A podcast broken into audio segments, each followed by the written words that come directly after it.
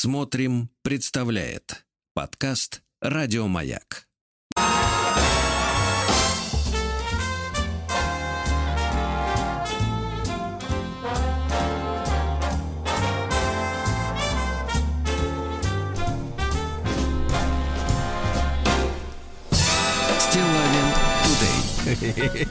Здравствуйте, дорогие товарищи. Здравствуйте, Владик. Доброе Вы знаете, переполняет радость от того, что наконец-то каникулы закончились. Слава богу, я считаю, да. Да, да. Да, не то чтобы не стоило и начинать. Единственный такой момент, знаете, я бы первую рабочую неделю сделал бы пока три дня. А потом бы уже вышли на полную. Ну, Вот. три дня, начиная со среды, да? Да, да, да, да, да. То есть понедельник, вторник все-таки еще бы не работать, да? Оригинально, оригинально. Ну вот, ну что, товарищи дорогие, надо С сказать, что... прошедшими вас. Ну, Товарищи у вас так же? вас, Так еще не все прошли. Господи, ну, хватит нас пугать. Еще не, не все, все прошли. Так что праздников, как говорится, на всех хватит. Да, на всех. На самую разношерстную публику. Вот, э, вы знаете, даже не знаю, настолько переполняет тут чувство радости от того, что снова работаю, Что э, это что закончилось. путаются мысли. Э, и в этой связи, когда, знаете, когда путаются мысли, надо передать слово другому, естественно. Э, Вот, чтобы собраться со своими э, собственными соображениями. Владик, Да. как сам? Да нормально. Гости уехали. по- Полегче стало. Вот. Но, честно говоря, конечно, выматывают эти длинные выходные, выматывают. Вот. И, ч- и слава богу, что не закончились. Вот. Слава богу. Я- Всем, всем здоровья. Всем. А сколько человек-то нагрянули в однокомнатную? Дайте посчитать. Еще- А, еще трое. Еще трое. Еще трое. Да. То есть вас трое и там еще Да, трое. да, около шести человек. Удивительно. Около шести Да, человек. на да. куст. Вот, ну, как вы знаете, друзья мои, э, э, эти, эти новогодние праздники в плане информационном нельзя назвать спокойными. Это точно. Абсолютно. То есть, в принципе, отравлять э, эти новогодние каникулы э, события мирового масштаба начали нам уже начали нас уже со второго числа. Знали они, когда это все начать. Из да? этого, да нет, они не знали. Мне кажется, их торопили очень сильно. да? Но об этом у нас будет сегодня отдельный разговор, потому что, несмотря на все попытки затыкать мне рот фразами из серии «Сергей, лучше говорите про женщины автомобили», вот, в принципе, я как человек взрослый интересуюсь разными вещами в этой жизни. Вот, мы сегодня поговорим, будет у нас такая возможность. Единственное, что я понял, что чтобы людей э, 2 января, в принципе, сорвать э, из-под новогоднего оливье и шубы, в принципе, но это нужны титанические усилия. Ну, конечно, не все готовы к этому. Я вам так скажу, да. Вот, поэтому, когда мне начали писать, знаете, вот э, я, естественно, эту ситуацию сопровождал в своих социальных сетях, в том числе в телеграм-канале Стилавин Today, одноименном, да, как теперь оказывается. Ну вот, вот, э, я вот узнаю, э, узнаю срежиссированные ситуации автоматически по толпе комментаторов, которые до этого момента, в общем-то, свой нос не показывали. И, по большому счету, моими публикациями не интересовались.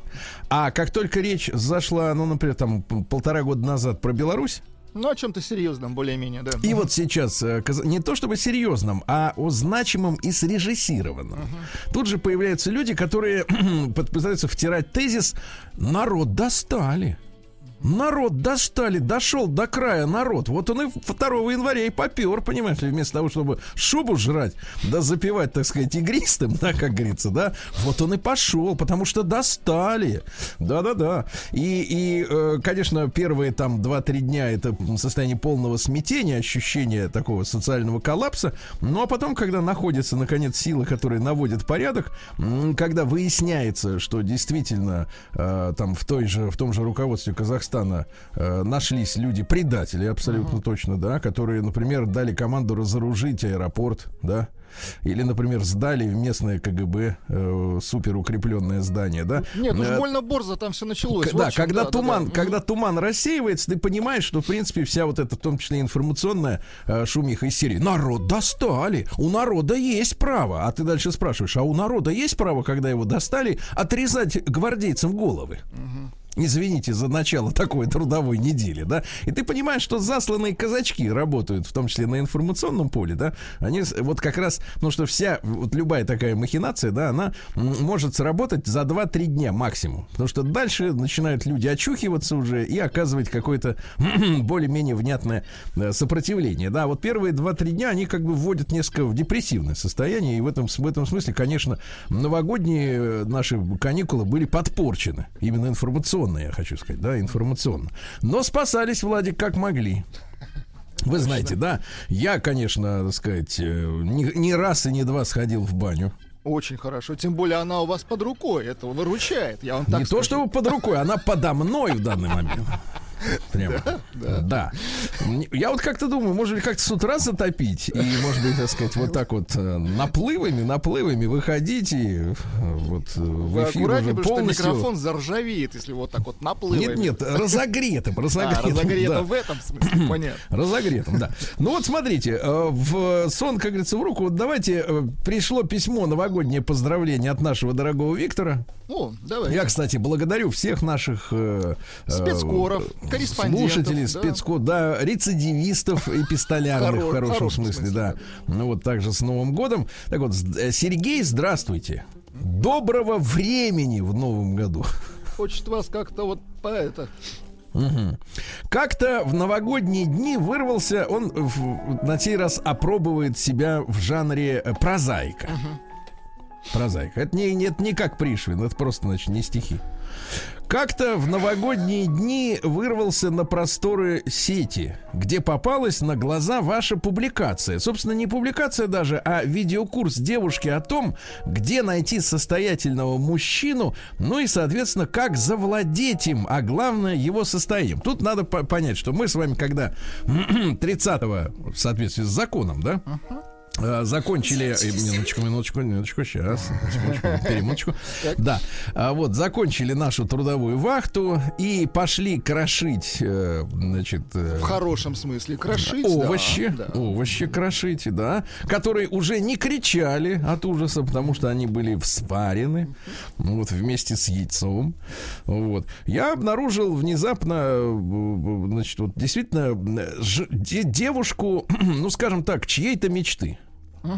Не могу точно назвать э, э, приметы человека, к которому такая бы подошла. Uh-huh. Вот. Э, таких в окружении не встречал.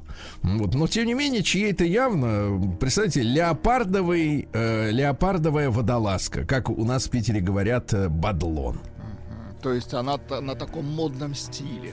Ну, причем э, водолазка... Из 70-х водолазка леопардовая в обтяжку, э, значит, э, обтянута так, что грудка просится прямо вот, ну, это нет, не, не на сковородку. Сергей Валерьевич, это затянуто. Да, не, да не, грудка обычно на сковородку, да, куриная или там индюшачья. Да, да, а тут, да. значит, просится в кадр, да, в кадр. Вот. Э, волосы уложены э, аккуратно. Понимаете, вот э, женщины, я, я заметил, они почему-то очень большое внимание уделяют своим волоскам, как они говорят. Волоски у меня ну, там. Это важно вот. для них. Не конечно. там, вернее, а вот там, тут, на виду. так вот, значит, и потому что уже десятилетиями барыги, которые торгуют этими всеми этими шампунями, э, крemами для волос. Э, слушайте, я тут узнал, что вы представляете, Владик, существует ботокс для волос. А, да, но он, правда, недолговечный, я тоже... Нет, а суть-то в чем? Суть в том, что э, и как бы ботокс это такая штука, которая как бы, ну, в, в обычном это же токсин. Ну да, да, да. Он, собственно, оригинальном, в оригинальном виде он что делает? Он блокирует мускулатуру. Он зло, да. То есть ты так становишься этим э, андроидом.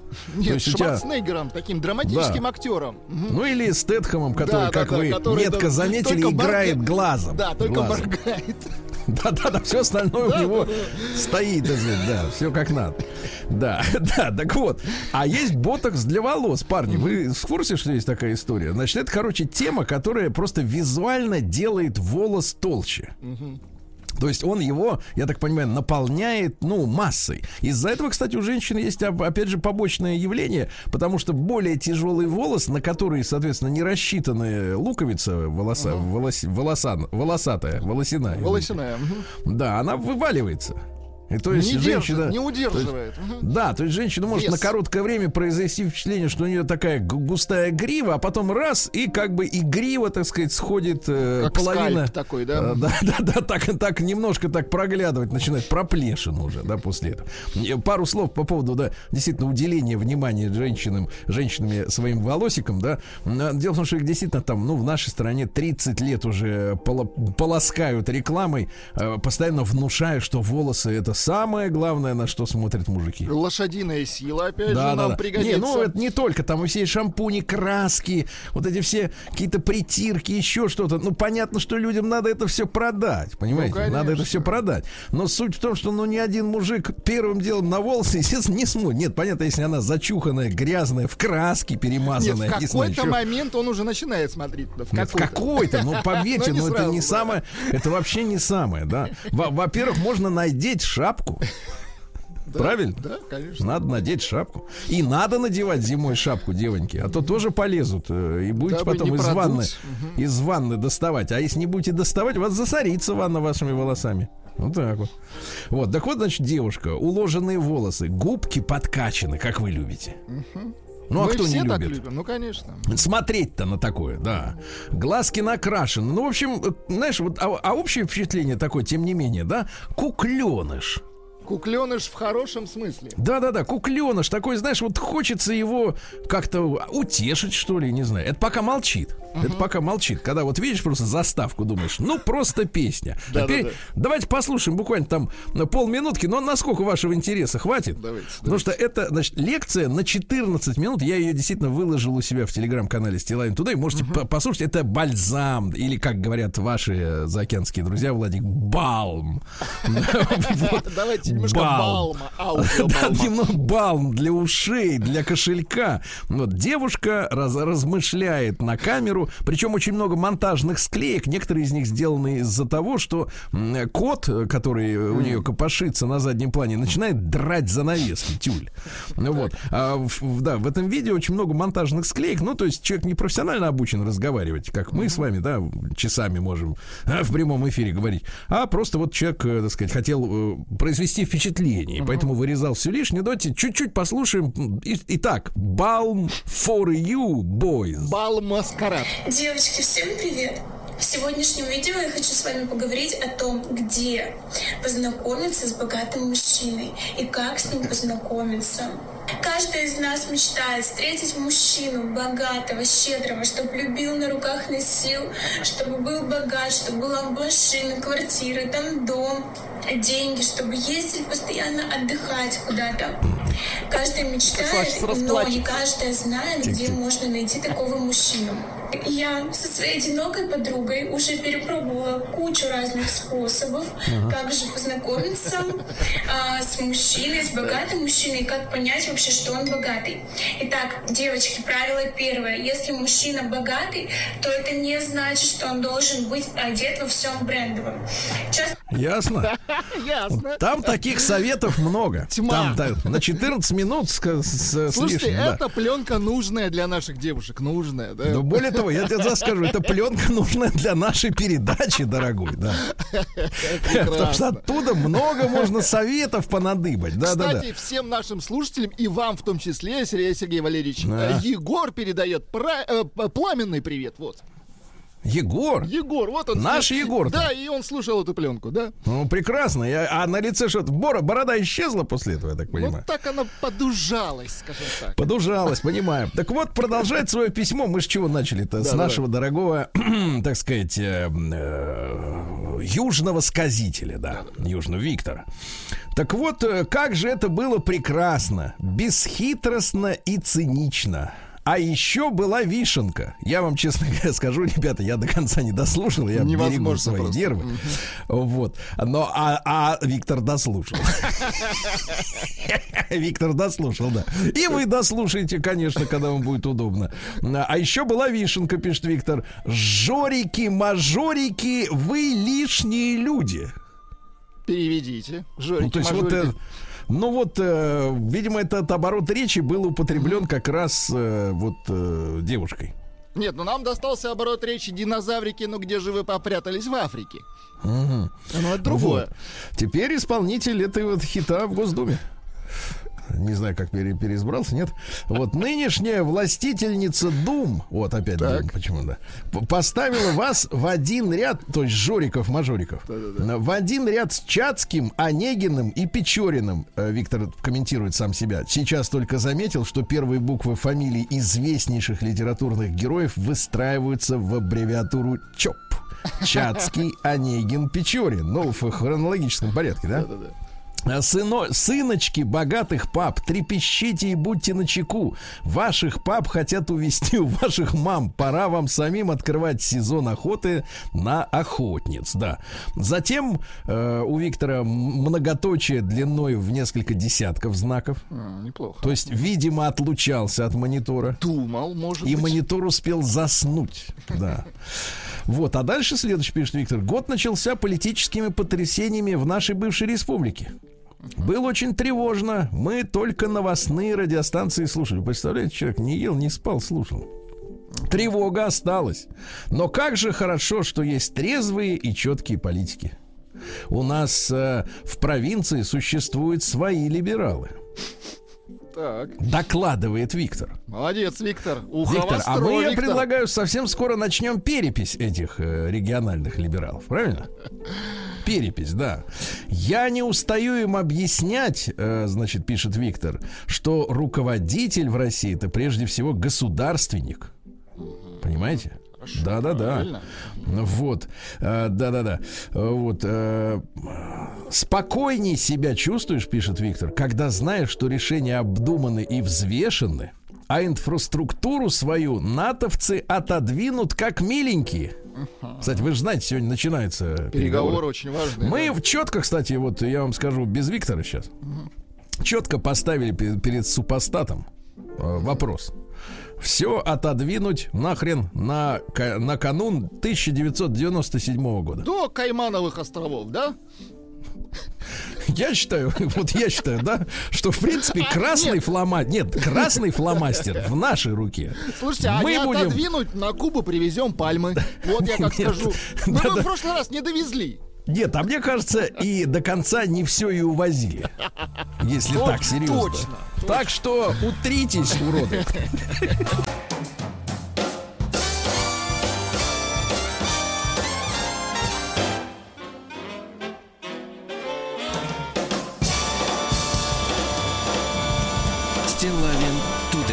Ну что ж, товарищи, на Егора Новикова, я смотрю, праздники не сильно повлияли, правильно? Абсолютно. Жаль. Никаких выводов не сделал. Так вот, товарищи, праздник... А, погодите, а как же зарядка? Пьем водичку и ждем. Скоро А появится. кто мне сейчас скажет, что я молодец? Я вам скажу. Большой. Вы, вы молодец большой. Вот скажите И мне это. Вы молодец, Сереженька. И держимся. Главное, держимся. Вот, теперь полегчало. А то я уж... А то как-то гиподинамия какая-то наступает, да. Сегодня у нас 10 января, товарищи, День инженера-механика военно-морского флота России. А? Поздравляем. О. Как атомный ракетоносец может идти в море или в океан, если нет на борту механика? Ну, Никак. конечно, конечно. никак. Конечно, конечно, да. Вот. Только гиперзвуку уже не нужен механик. Если уж вылетело, то все, не, Не, пой- не пойм- не поймаешь. поймаешь. точно. Да, давайте. Гиперзвук не воробей, вылетел. Не поймаешь, да. Хорошо. Это в преддверии начала сегодня переговоров а, а, такая хороший, хороший козырь. День Национальной гвардии Казахстана сегодня отмечается. Ну, как видите. Кстати говоря, идем. 400, 400 гвардейцев пострадали из-за вот этих э, вещей, которые, ну, скажем так, э, почему-то наши СМИ пытались называть этими э, выступлениями протестующих. Потом оказалось, что 20 тысяч бандитов. Да, протестующих. А, День совершеннолетия в Японии сегодня, друзья мои. Э, Дело в том, что в 20 только лет японские юноши и девушки получают права взрослых и обязанности, кстати говоря. То есть они могут э, избираться, могут покупать алкоголь, Служить курить. в армии. Могут, да. А, В день совершеннолетия все, кому в текущем году исполнилось или исполнится 20 лет, принимают поздравления, напутствие на специально организованных церемониях. Девушки приходят в кимоно. Мужчины тоже в последние годы все больше в кимоно приходят, понимаете, да? Дальше. День номера 110 в Японии сегодня. А что с ним не так, с этим номером? Номер 110. Изначально там было два номера, Владик. 110 и а, 1110. Ну вот, но в итоге, соответственно, с 54 года у них принят один единый месяц, да? Вот, но это как э, у нас, э, какой номер-то? 13. Да нет, ну почему 13? Э, У нас как спецслужбе звонить? 03. Нет, погодите, в Америке 911, правильно? Слушайте, я не знаю. А у нас 112. А, что вы не 112? знаете? Хорошо. Ах, вот в ни этом разу... Погодите, так вы ни разу не звонили? Не звонили. А вы что? А, подожди, Очень а, подожди, хорошо. то есть вы звонили? Конечно. Да ладно. Регулярно, естественно. Ну, такое. Сейчас я Ну, узнал. Нет, ну погодите, ну как, ну надо же сообщать о происшествии. Так вы регулярно, понимаешь, вот это вот. Номер на зубок знаю. Да. Э, С закрытыми глазами могу кнопку найти. Да. День Маргарет Татчер на Фолклендских островах, друзья мои. Дело в том, что в 1983 году аргентинцы потребовали Взад. Значит, соответственно, британцев убираться к чертовой матери с, с мальдивских, э, нет, погоди, как они, не мальдивских, мальвинские. Вот. Фолклендских. М. Не, Фолклендские это англичане называют. Англичане, кстати говоря, Ла-Манш называют английским проливом. Ну, понимаете. да? Вот. Потребовали убираться к чертовой бабушке, потому что эти острова находятся рядом с Аргентиной. И поначалу даже, в принципе, вытурили их, э, так сказать, нафиг, да, с островов. А потом Маргарет Тэтчел при- при- прислала туда корабли, в том числе с ядерным оружием. Угрожая аргентинцам, ну вот, э, прислали какой-то э, пакистанский спецназ, которые говорят, что наводили шухер страшным образом. Жестко достаточно. Да не, зверски, я бы сказал.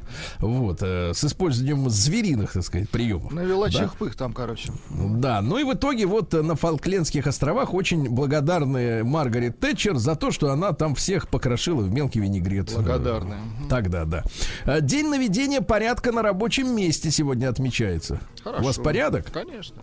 Все кнопки на У нас месте, тут да? специалисты порядок каждую неделю наводят. Хорошо, хорошо, а чтобы не ни одной засыпали. кнопки не найдешь, я Да. День горького шоколада. Хорошо. Да. Э, День благодарности комнатным растениям сегодня. У вас есть такое? Комнатное растение у меня такое, оно пушистое, рыжего цвета. Я ему Понимаю. благодарен. Э, День без глютена. Ну, вот, э, вы знаете, да, постоянно вбрасываются какие-то вот эти фишки, что нельзя есть кому-то или опасно. Ну, в общем, глютен тоже враг для кого-то, да. Дальше. Праздник Вуду в Бенине. Интересно. Да. Дело в том, что наиболее известной разновидностью вудуистских талисманов являются мешочки с различными предметами, которые называются гри-гри. Гри-гри. Да, дело в том, что местные, значит, как э, служится служба. Э, Самое главное это столб и черные причерные свечи. Пятеро барабанщиков выстукивают четкий ритм, причем каждый стучит свой. Прикольно. А вокруг столба шеста танцует колдунья Мамбо. Колдунья-ведунья. А где ж- Колдунья а где Мамба. к- Когда же они курицу-то будут резать? Да, и которая вместе со своей помощницей Унси и помощником Лапласом вот, струйкой воды из кувшина, из кувшина, заметьте, создают вокруг шеста магический круг в честь папы Легба. Пьют водичку, да? Э, да, да, да. Э, Так вот, а затем экстатическая пляска под звук барабанов, экстатическая, экстаз от слова, да. Женщины в белых платьях, мужчины в костюмах, непристойные танцы и выходки с сексуальным подтекстом. О, боже. Ну, я бы сказал так, с сексуальным надтекстом, скорее, да. Во время праздника сообщают э, божеству о том, что люди готовы с ним встретиться. Понятно. Божество. Мгм. Дальше, ну и еще пару народных праздников. День обучения пингвинов танцу. Хорошо, это можно. День своеобразных людей. Ну, это наш с вами, да, Да, история. И сегодня рождественский мясоед, русский народный праздник, День домочадцев. Начиналась пора, кстати, после новогодних свадеб. Да? Существовали примет на погоду. Считалось, если в этот день на скирдах Ножки, это вам не надо знать, что это такое. Ляжет иней, то лето будет дождливым. Вот так. Было, было, было, но прошло. Да, ну что же, в 1573-м Симон Мариус родился. Это немецкий астроном. Он претендовал на то, чтобы первым открыть спутники планеты Юпитер. Но так как результат своих наблюдений не опубликовал вовремя, Мгм. Не то слава, слава досталась Галилео Галилею. То есть, на- а да? на самом деле он был вторым. А на самом деле он второй. Галилео второй Галилей. Ну вот, да. Великий итальянец назвал их планетами Медичи, да, и присвоил им номера. Медичи раз, два, три, четыре. Вот, но название не прижилось, и ныне мы знаем эти спутники Юпитера как, ну, например, какой вы знаете спутник Юпитера? У вас есть в голове? Не, ни одного. Европу знаете? Европу, конечно, знаю. А Ганимеда? И Ганимеда знаем. Но Ганимед А Каллисто? это фа- фа- фан-группа Ганимед, так? Да-да-да. Вот. А придумал как раз эти названия на основе древних ми- мифов как раз Симон Мариус. Понимаете, да? Вот Ну, так один, вот, да. два, три как-то действительно название, ну... Да, раз, два, три не очень. А в 1597-м Петр Семенович Могила родился. Вот фамилия этого человека, да? Могила крепкая. А, Церковный, культурный, политический деятель Украины. Он в 1632 году добился у польского короля Владислава IV независимости существования православной церкви здесь. Но сейчас курс-то, сами понимаете, совершенно обратный, да. В этот день, в 1702 году, Петровскими указами запрещено подписываться уменьшительными именами. Потому что это бесит Петра. Ну, например, вы вот напишите, например, заявление, а там в конце Владик. Или, например, в конце «Ваш котенок». Отвратительно. Нет, ваша любимка. Да-да-да. Владуля. Вот видите, а Петр Да. запретил. Запретил Петр Владислав. снимать шапку перед дворцом, шапку. Чтоб Вот, не чтоб прос- простудились. Мгм. Да. Падать перед царем на колено э, и на колени. Опять Вот. бесит. Да-да-да.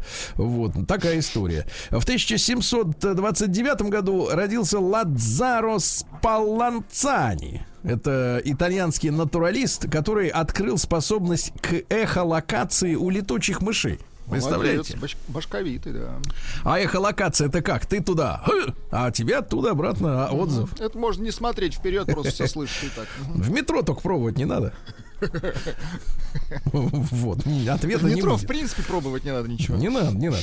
В 1747 году Авраам Людовик Брейге родился. Это э, часовых дел мастер французского флота. Но Он изобрел спираль особой формы, вот который в часовых механизмах. А, И в его мастерской э, изготавливались различные э, карманные часы. Ну вот Бриге, вы же знаете же, есть марка Конечно, такая. известная. До сих пор у вас есть оно? Конечно, у меня два. Двое. Двое. Вот На двух руках, на да? двух руках. а. Как у боксеров. Вот. Он, кстати говоря, изобрел первые в мире э, часы противоударные. Они назывались парашют. Парашют, Представляете? Парашют так и назывался, да-да-да. А также он придумал турбион. Это механизм, который компенсирует влияние гравитации на точность хода часов. А вот понимаете? это круто, да. Ну, то есть, понимаете, то есть у него часы идут как у космонавтов. Ну, то есть в море, когда болтанка, очень клево. Нет, гравитация это не болтанка, брат. Отчасти гравитация это болтанка. Понимаете, вот у вас гравитация, значит, когда вы падаете, например, с лестницы, да, это вы Ну, думаете... это, конечно, гравитация. Если вы с с лестницы падаете, это гравитация, Сергей Валерьевич. Я вам открою тайну. Вообще, все, что падает на землю, это гравитация. Да. Все, что упало, то пропало, да. Мы еще Согласен. те физики, поэтому аккуратнее. Мы их всех. Да, в 1826 году, товарищи, началось вооруженное выступление декабристов на Украине. Как вы понимаете, в Питере все случилось накануне, то есть в декабре, да? А на Украине они, как бы, так сказать, немножко притормозились. Ну, правда, по старому-то стилю это тоже был декабрь. Вы понимаете, в чем прикол-то? Ну, это был еще не январь. Ну, вот так вот, да. А в 1863-м э, первая в мире линия метро открылась э, в британской столице, знаменитая лондонская подземка. Вы были в Лондоне-то? Нет, ни разу. Ни разу. Ни разу. Не приглашали, значит, да, господа? Слава богу, я считаю, что Да. не приглашали. Да, и вы представляете, пер- в первый же день составами на паровой тяге было перевезено 30 тысяч человек. При, прикинь, какая там дымовуха была. Мгм. Ну, Если там паровозы реальные под землей. Ну, они, а кстати, куда- не, не глубокого же заложения эти. Ну какая разница, чтобы травануться, это- травануться газом Нет, хватит. травануться газом можно просто плиту включить, и будет неплохо. Вот. Слушайте, Да. но самое глубокое в Питере, вот. Я Конечно. вот что хотел сказать. Мы их сделали, да. Вот в 1880 году родился Грок. Это швейцарский музыкальный клоун. Грок. Интересно. Да-да-да. Вообще, ну вы уже не застали, понятно. Так вот, э, проходил он из рода швейцарских крестьян-пастухов. А мама при этом играла на фортепиано. Папаша был метким стрелком и часовщиком. И очень, так сказать, э, прививал сыночке любовь к цирку. Вот. И однажды маленького Адриана, его звали Адриан, Грок, Но не Ну, Челентано, так. да, заметил клоун Альфред. Вот, и говорит, слушай, а пойдем с нами в бродячий цирк работать. Да. И их дуэт под названием Альфредианос э, продолжал существовать в течение двух лет, пока когда Альфред женился, э, вот, э, и сказал, слушай, а теперь ты мне не нужен. У меня Ничего теперь себе. есть жена, понимаешь, да? Э, Вот. А, значит, в цирке он работал под псевдонимом Брик, а потом стал Грок. Ну так, название так Да. себе. А незадолго до Первой мировой войны он э, осуществил турне по городам России. Приезжал и в Москву, и в Питер, и в Ригу, и триумф был у него, представляете? И не стало его только в 1959 году. Так что, в принципе, наши с вами дедушки, бабушки могли его еще помнить. Веселым таким клоуном, да. Ну и в 1883-м Алексей Николаевич Толстой родился э, писатель, граф, да еще и академик, да? И гиперболоид инженера Гарина, а? Конечно, шикарно. Помните, как он пулял там, шарашил? Шарашил что надо. Да-да-да. А элита, помните? Конечно. Как наши на Марс прилетели, вот, э, обнаружили там внеземную цивилизацию и все.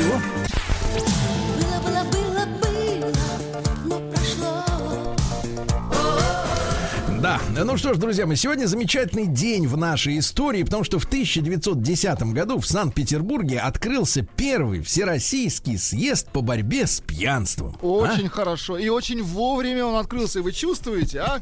10 То есть- числа. ну, то есть все, хватит. Когда уже все выпито, да, тогда и Да, отлично. Я вас прекрасно понимаю, да. А, Ну что же, ну, интересно у нас. В 1917-м Джерри Векслер родился. Американский продюсер, который э, работал с Рэем Чарльзом, с Аретой Франклин, с Бобом Диланом. Крутыши. Вот. А начал он свой путь э, репортером э, в журнале Billboard. И во время своей работы он там помог сменить название чё- чарта с музыкой черных. Э, Раньше она называлась Race Record, то есть расовые записи. Или черный чарт. А он придумал ритм and блюз. А, элегантно. Молодец. Видите, как интересно, да? А в 1932 году родилась Искра Леонидовна Бабич, замечательный кинорежиссер. Ну, фильм «Мужики» — это наша настольная с вами, мне кажется, работа, да, вот э, кинематографическая. А В 1934 году вот он родился, смотри, Леонид Макарыч Кравчук. Как мы сегодня, в принципе, понимаем, э, кстати, папа у него служил в польской кавалерии. Ах, То вот есть он из- откуда корни. да, да, да, в польской кавалерии, да. А, Мать работала у польских осадников, эм, да. Такая вот история.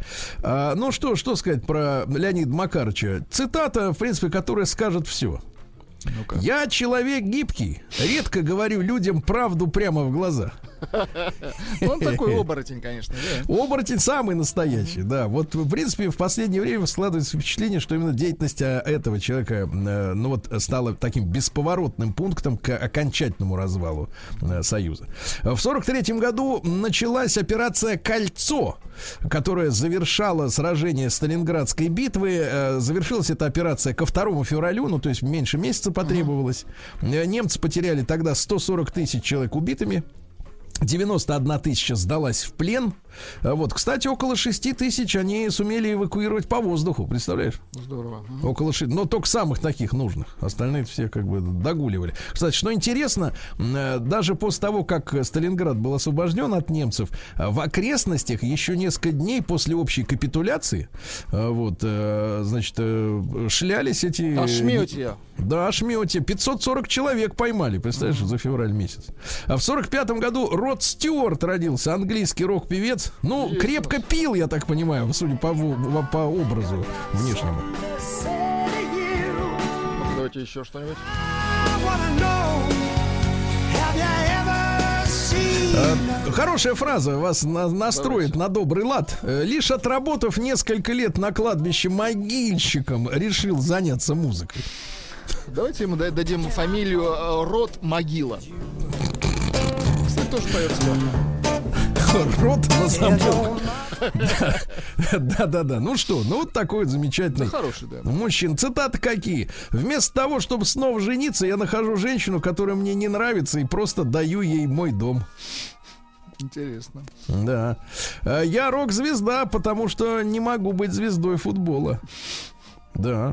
Как мой сын может не быть гетеросексуалом после всего того, что я сказал и сделал для него, а? Хорошо, молодец. Тут уже требование, да, родительское. Но в сорок пятом году Валентина Ивановна Теличкина родилась замечательная киноактриса, да. Вот. э, В сорок девятом году менее замечательная киноактриса Линда Лавлейс Да. Которая сыграла в скандальном фильме «Глубокая глотка». Драматическую роль. Драматическую роль, да-да-да. А в школе, кстати, она имела прозвище «монахиня». э, За то, что у нее были пуританские взгляды. Ну, есть- пуритане, э, пуритане это вот... э, э, Когда а- все нельзя, я вам так коротко объясню. Да, да, да. Когда радоваться нельзя, ничего нельзя. Ну, а потом глотка. Ужас. Вот так вот, да, да, да. Вот. Да. Цитата какие? О ней цитаты. О ней. То есть ее цитат нет. Давайте. Да, ее цитата. У нее была глотка занята. Какие тут, может быть, цитаты, да. У нее была одна цитата, она ее сказала в фильме. Высказала. Да. Ну, не могу цитировать. э, Хорошо, не неприлично. надо, не надо. Неприлично. В 1954 году э, катастрофа первого в мире реактивного пассажирского самолета произошла близ острова Эльба. Самолет этот э, авиалайнер под названием Комета-1 авиакомпании British Airways выполнял плановый рейс по маршруту ну, грубо говоря, из Сингапура с остановками э, в Калькутте, в Карачи, в Бейруте, в Риме и в Лондоне. Вот, на, через 20 минут после вылета из Рима на высоте 8 километров э, развалился, к сожалению. Ужас какой-то. Это был первый в мире вот этот э, ре- ре- реактивный пассажирский самолет, понимаете, да? Растрясло. Там проводили большие исследования, подняли со дня, со дна моря обломки, выяснилось, что металл устал. То есть они не дорассчитали, ну, потому что давление-то серьезное, да, двигатели эти оказывают, на. А В 1966-м между Индией и Пакистаном подписана в Ташкенте декларация о прекращении войны. Она так и называется, Ташкентская декларация. Такая грустная подробность. На следующий день, подписавший эту декларацию, премьер-министр Индии Шастри умер в Ташкенте от сердечного приступа. Но успел подписать, понимаете, да? А война происходила в августе-сентябре 65-го. Причем вот какие данные. Индия потеряла 80 танков. Как вы понимаете, нашего производства.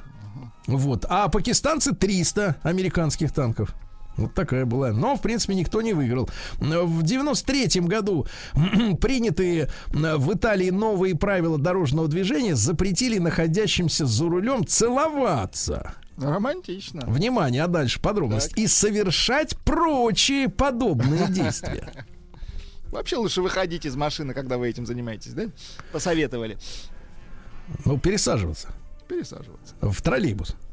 А то есть Вот. в троллейбусе можно. Ну, да, да. В троллейбусе не вы же за рулем. Ну, что? конечно. Сидишь там и, так сказать, и, и давай.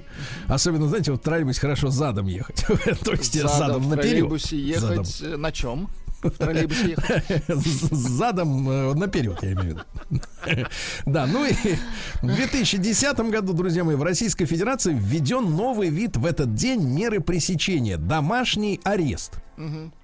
То есть вообще, вообще в Советском Союзе еще домашние аресты широко применялись, начиная с 23 года, но в новой редакции Уголовного кодекса 60 года, то есть при Хруще, Ну вот данную меру исключили. А сейчас вот говорят, от года к году все больше и больше сидят по домам. То есть, если когда только начали сажать по домам там несколько тысяч буквально, то сейчас уже десятки тысяч сидят Слушайте, себя два дома. года назад весь мир сел по домам. Это вы не наговариваете, товарищ. Это другое.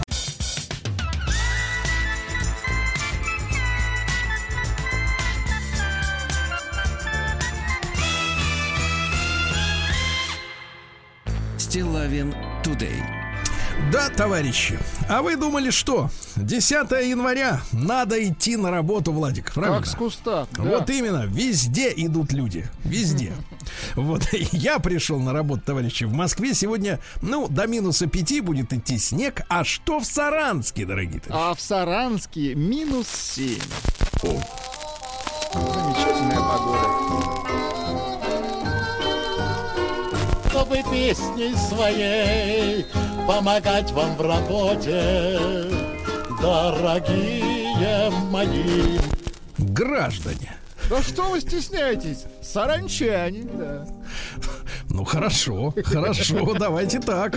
А, ну, В Саранске я, кстати, обнаружил большое количество талантливых журналистов, которые не просто публикуют э, как всякую жесть, но еще и художественно все это описывают. Ну, начнем с легенького. В Саранске появились первые проекционные пешеходные переходы.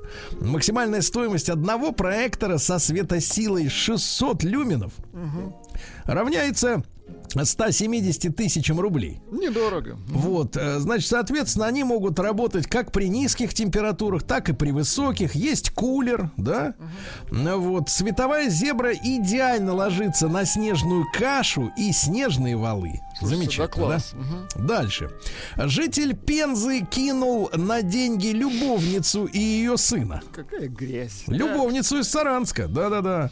Дело в том, что 32-летний житель Пензы Алексей получил год и 4 месяца в колонии строгого режима вот за что. Познакомился в социальной сети с женщиной. Нет, с женщиной. Да. Стал приезжать к ней в гости, узнав, что 23-летний Погоди, нет, это, это ему 32, а женщине-то получается Наоборот. 23. Наоборот. Нет, смотри, узнав, что 23-летний сын любовницы, О боже. Так. это то есть ей за 40. Ну, как минимум. наверное. Хотя разные истории бывают, я вам так скажу. Не пишут, сколько ей лет, да? Нет, стыдливо не пишут. Так вот, 23-летний сын любовницы планирует, может быть, что-то страшное. Планирует купить отечественную машину. Пока Алексей, Алексей предложил подыскать ему автомобиль в Пензе. Молодой человек перевел за тачку 40 тысяч рублей. Тогда Алексей уточнил, что нашел подходящий автомобиль и предложил добавить туда сабвуфер и усилок. Паренек перечислил еще 33 тысячи. Слушай, звук в, по- На, зву- сто- на звук перечислил, так? Нет, звук с- по, по цене автомобиля. Нормально? Она Да. за счет звука и двигаться будет. Да, при этом все деньги Алексей потратил на себя. Напоследок украл у любовницы 5 тысяч рублей одной купюры и имущество на 13 тысяч. Отличное объяснение. Куда деньги дел? На себя. Житница Саранска едва не отдала мошенникам, которые работали через Бла-Блакар, 2 миллиона рублей. Вы представляете? Хотела уехать из Саратова в Саранск. Решила воспользоваться приложением Блаблакар. А там ей оттуда ей говорят: а введите-ка э, данные банковской карты, включая код на обратной стороне. А на счете-то лежит миллион девятьсот двести девятьсот двадцать две. Тысячи рублей. Испугалась девонька. Дальше. Житель Мордовии сломал ребро пьяной экс-супруги, которая ударила его между ног. А вот это серьезно. Так. Жители Мордовии, то вот начинается литература. Жители Мордовии то и дело подбрасывают идею не только российским режиссерам насчет съемок разрушительного или так сказать, э, э, так сказать, блокбастера, одним из героев может стать мужчина по фамилии Андронов. Андронов. Чем же он славен? Женщина и мужчина официально расторгли брак, но продолжали существовать под одной крышей, не слишком внимательно воспитывая общего ребенка. Однажды подвыпившая женщина вернулась с работы и возжелала отдохнуть в гараже, где в тот момент находился Андронов. Завидев даму сердца, бывшую, мужчина отвесил ей оплеуху. Женщина ответила ударом валенка по затылку. После чего оппонент стал выталкивать ее из гаража. Барышня упала, успев разрядить Антонову ногой в пах. Ужасы какие-то. Так, кино. Боевичок такой, Это да, сценарий, да, раскадровка, я даже скажу больше. При падении женщина так ударилась об оцинкованный бак, Так. Что не смогла быстро подняться, чем и воспользовался Андронов, дав волю рукам и ногам. В итоге ребро. Ужас. Ужас. На суде, кстати, просила строго его не судить, потому что он в больничку носил лекарства. Житница Саранска потеряла мобильник, и на нее оформили кредит в миллион рублей. Представляешь, потерял телефон, А там его вскрыли, видимо, да? а там не было паролей.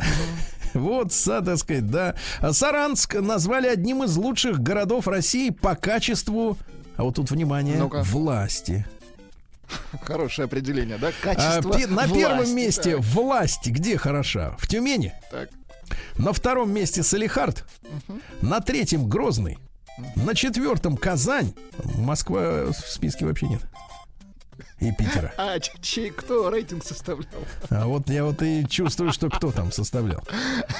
Добраться бы до них, да? Ничего, ничего, Да. доберемся. Дальше много- многодетный отец неплательщик алиментов из Саранска пойман в цирке под названием «Ради смеха». Он в цирке ради история. смеха работал. Работал, да. Его засекли в Уфе, пришли приставы, да. А В Саранске неизвестный избил посетителя алкомаркета. Так. Нецензурно выражался в адрес продавцов, а другой покупатель сделал замечание. Ты, говорит, нецензурно не выражайся. Тогда алкаш сказал, пойдем в коридор, там разберемся. Агрессор избил воспитанного оппонента, а в конце приложил головой к стене. Агрессор. Какие? Агрессор, да. Ну и пару сообщений. В Мордовии осужден 59-летний наркоман, 6 месяцев лишения свободы условно. 59-летний Василий хранил наркотики у себя, да? Отвратительно, да? Ну и, наконец, э, житель Мордовии, давайте так, э, угнал 1 января машину, чтобы не тратиться на такси.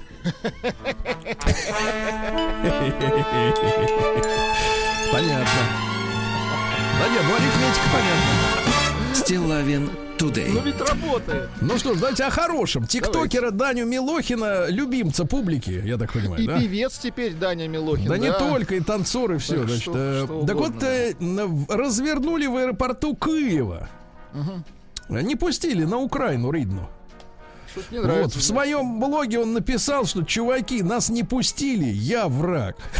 Даня, а ты на украинском запиши эти свои видео, и тебя пустят сразу. Вот именно, да. Научись сначала балакать. Да. Ученые назвали продукт, который защищает от инфекций. Бузина, представляете? Бузина, ничего да, себе. бузина. Там столько антиоксидантов, что будь здоров. Врачи ска- рассказали, с чем опасно смешивать парацетамол. Вы смешиваете? Нет, я чи- люблю чистый попробуйте. продукт. Дело в том, что не надо смешивать с алкоголем, квасом, кефиром. А что, можно так было, да, делать? Не надо, не надо. До сих пор не надо. Американский фигурист станет первым небинарным спортсменом на Олимпиаде. Ну, наконец-то. Наконец. Дело в том, что э, фигурист Ледюк вместе с фигуристом Гриблом Так. вот танцуют в паре. А, тре- а, э, фамилия тренера Могила. Но один из них мужчина, а другой не мужчина и не женщина. Он не бинарный. Слушайте, а вот так- подумай, а вот не бинарным, он, в принципе, на Олимпиаде с кем соревноваться-то? Ну, потому что э, если он сказался женщиной, ну тогда женщиной. А если он не, та- не вашим, не нашим, куда Им труднее всего. Они А он со всеми попадают- сразу должен, Они да? попадают под удар и с той, и с другой стороны. Вы понимаете, в чем дело? Да-да-да, удар может прийти самый... Не, Не хочу, да. Вокалист Depeche Mode Дэйв Гэхан, как вы его называете. Да, Дэйв Ган выпустил недавно пластину. Недавно, в прошлом году. уже. Нет, он перешел в греческое православие. Да вы что? Потому что женился на гречаночке, понимаешь? Ага. Вот так, да, вот. А Вступил в силу, друзья мои, это важно, закон об уголовной ответственности за превышение скорости. Об уголовной. За неоднократный выезд на встречку и на превышение более чем на 60 километров в час, неоднократную, э, водителям теперь светит до 500 тысяч рублей штрафа. Либо э, зарплата за период до трех лет, вся, вся зарплата, да, либо лишение свободы до трех лет. Слушайте, До а почему лет. вот действительно вы говорите, ну вообще обычно принято говорить светит до трех лет, а это ведь не светит, это темнеет. Понимаете, дело? Темнит до трех лет, да, я понимаю, темнит. А собаки, оказывается, отличают язык хозяина от иностранного языка. М, Вот. Хорошо. Золотые рыбки научились управлять аквариумом на колесах с мотором. То есть они ездят и плавают, нажимая ртом кнопку. Большинство средств от похмелья это плацебо, к сожалению. Только наш рассол, мне кажется, настоящее чудотворный, да. Да, да, да, да, да. Зависимость от видеоигр получила статус официально признанного заболевания. Дело в том, что с 1 января вступила 11 версия международной классификации болезни. Ну, там, где э, совершенно уже не встретишь ни одного психа, все нормальные стали. А вот видеоигры уже сумасшедшие, да. Наследники Дэвида Боуи продали права на все его песни разом за 250 миллионов долларов. Ну, хотят пожить немного. Ну, денежки закончились. Ну, понятно. Понимаю. Основательницу медицинского стартапа Terranos э, признали виновной в мошенничестве. Ей грозит 80 лет тюрьмы. А в чем дело? Элизабет Холмс утверждала, что придумала прибор, который по одной капельке крови вашей может ставить самый широкий спектр диагнозов. Привлекла огромные инвестиции. А изобретение фуфло. Ну, а? шарлатанка, короче, да. Да. Бумажный паспорт э, будет аннулироваться при выдаче электронного. Вы хотите электронный? Конечно, хочу. Я Ну, хочу маленький. чип вживить, и чтоб уже Да, на нем, кстати не, говоря- не спрашивали ничего. Да, на нем, кстати, на этом паспорте, ведь там же не будет ни этой, ни про, не прописка, может и будет. А, хотя наверняка не Да написано Зачем будет. там геоме- э, ге- геотек будет стоять? Нет, я к тому, что женщина не сможет понять, женаты вы или нет. Ну как, со По временем пой- электронному. поймет. по- Но у нее ридера-то нет. Да, поживет, поймет, я понимаю. Да, ну и пару еще сообщений. Жители Москвы ожидают крупнейшие сугробы со времен войны. Это Тишковец заявил? Да, да, да. Вот, крупнейшие, Тогда да. надо ждать. да. Губерниев оценил победу Кокорина в номинации «Посмешище» премии «Золотой унитаз». Как оценил? Оценил высоко, конечно, по достоинству, да. Ну и пару сообщений. Стали известны новогодние обещания россиян. Треть пообещали заняться образованием, сами себе пообещали. Ну, и больше да. читать. А также общаться с близкими больше пообещали. Ну, посмотрим, как сдержат обещания. Ну и, наконец, что хорошего. Врач рассказал, как отреагирует организм человека на месяц э, без сладкого, если вы не будете Ну-ка, есть как? сладкого. Похудеете на 4 кило, ясно? Жаль. Вот и все. На 4. Мир без любимого. Ага. Э, Ведущий, американский телеведущий, комик, актер и писатель. Слушайте, а если он писатель, зачем он ведущий? Ну, не хватает, видимо, денег. он Не хватает, да. Да, да, да. В- Американский телеведущий обвинил Джоан Роулинг, э, автора э, книжек про Гарри Поттера, мгм. в антисемитизме, поскольку гоблины из Гарри Поттера это карикатура на евреев. Слушайте, бедная Роулинг, а. Написала всех же сторон. де- детскую книжку написала, а оказалось нет, А взрослую. оказался антисемитка. Какой ужас, так? Гоже ли читать такую антисемитскую Наши литературу? а? слушатели пишут Тишковец горевестник. Да, да, да. В рейтинге 100 самых кассовых голливудских фильмов э, стало меньше картин, снятых женщинами-режиссерами. Вот видите, да. Женщина на Украине э, поздравила любовницу мужа с Новым годом, прикрепив э, к капоту ее автомобиля э, игрушку из секс-шопа. В записке надпись «С наступающим! Будешь теперь иметь свой, а не лезть к чужим». Да, класс. Хорошо. В Подмосковье женщина забралась на крышу машины таксиста, который ее обсчитал. Вот, хорошо. Но вы слышали, громкое дело было. Гадалка из Мольдовы определила по фотографии, что Цой жив, а чтобы найти его, нужны деньги. А? Да, класс. Да, ну и наконец, видите, как культура уходит, да, из-под пальцев. Ну и наконец, э, Бритни Спирс э, впервые за 13 лет выпила бокал красного. И так ее шарахнуло, да? Ц- ц- цитирую. Ну-ка. Я ждала 13 лет. Я тебя так ждала, так. Все, понеслась Бритни. Да. Ай, курчавенький, а. Пей, Бритни. Пей дна, пей до дна. Новости Так, капитализма. ну сейчас у вас содрогнется Ну, э, сердце. На Украине, в городе Днепропетровск, кот выжил после получасовой стирки в стиральной машине. Вот уроды. Ужас какой. Выжил.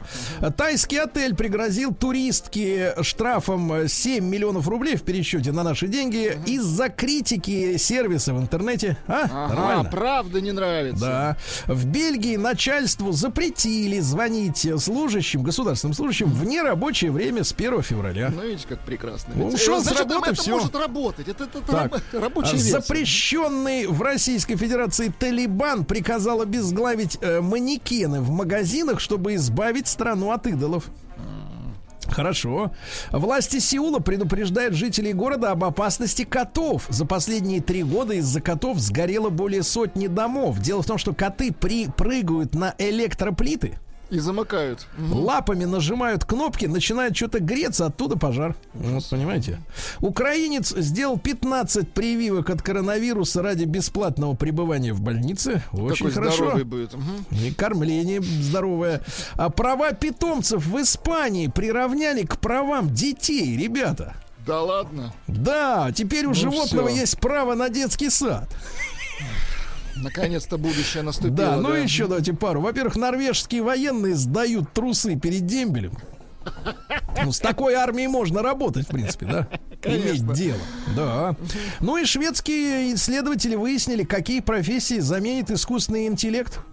Во-первых, в больнице, например, многих врачей и медсестер, включая, например, рентгенологов, да, а также бухгалтеры, фотомодели, Фотомодели. вот, фотомодели не нужны будут, потому что компьютерная женщина будет гораздо краси- красивше, да?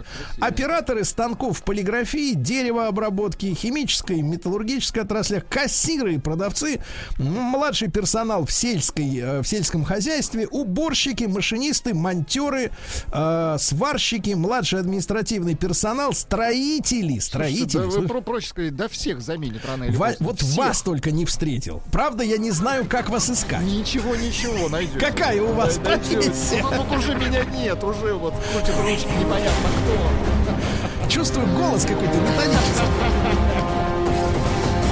А смех недобрый. Россия криминальная. Ну что, в новогоднюю ночь у прохожих в центре Москвы э, банда карманников украла несколько десятков айфонов. Целый рейд был просто, да. Ну вот, люди, видимо, по- в подпитии не заметили, как у них, так сказать, вытрясли из кармана.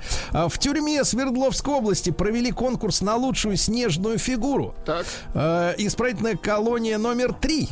Э, Вот. Заключенные слепили, теперь внимание, 14 фигур из снега, включая Деда Морозу, Деда Мороза Снегурочку. Это, это я знаю. А еще 12 кто? Непонятно. А, авторы получили приз в виде сладкого подарка, видимо, сахар.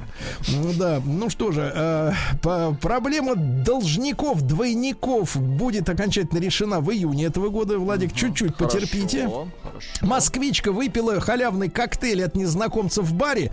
И отравилась? выруб- вырубилась и лишилась всего ценного. Жесть. На тему, как э, плохо выпивать за чужой счет в общепите. Ага. Не ну и наконец, чужое, ну так? давайте и наконец завершим питерским. Давайте. Просто от Питера Тут ведь ждешь чего-то музыка, особенного. да-да-да. Да. Итак, в Питере.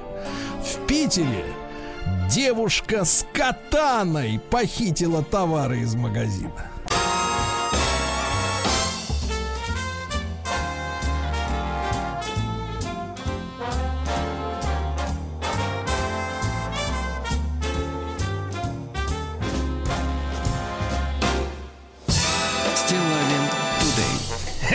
Товарищи дорогие, я прошу Владика сейчас вот э, нашего бородача Егорушку оставить в студии. Подтянуть, подтянуть. Доброе Да-да-да. утро, да. Здравствуй, дорогой. Бородач смотрю, да не тот уже. Да, я смотрю, в вашем э, спорте-то ничего так не налаживается, да, пока. Ну, Мы ждем, ждем. Ждем, ждем. Только деньги проедаете народные. Это не мы. Это Бразильские. не мы. Да я не про вас. Да, я, я Они, надеюсь, что не про они. меня. Они. И не наши народные, а и народные, да. Значит, товарищи, э, э, есть, э, конечно, по традиции, да, после выхода с затяжных э, оздоровительных каникул, Процедур. да, из процедур, ну, у вас процедуры, это понятное дело. После выхода с процедур э, подвести итоги пользе э, зимних каникул, потому что накануне, вы знаете, разразилась целая драма, когда Владимир Вольфович, Так. Вот, он требовал как-то секвестировать каникулы, обрезать их, помните?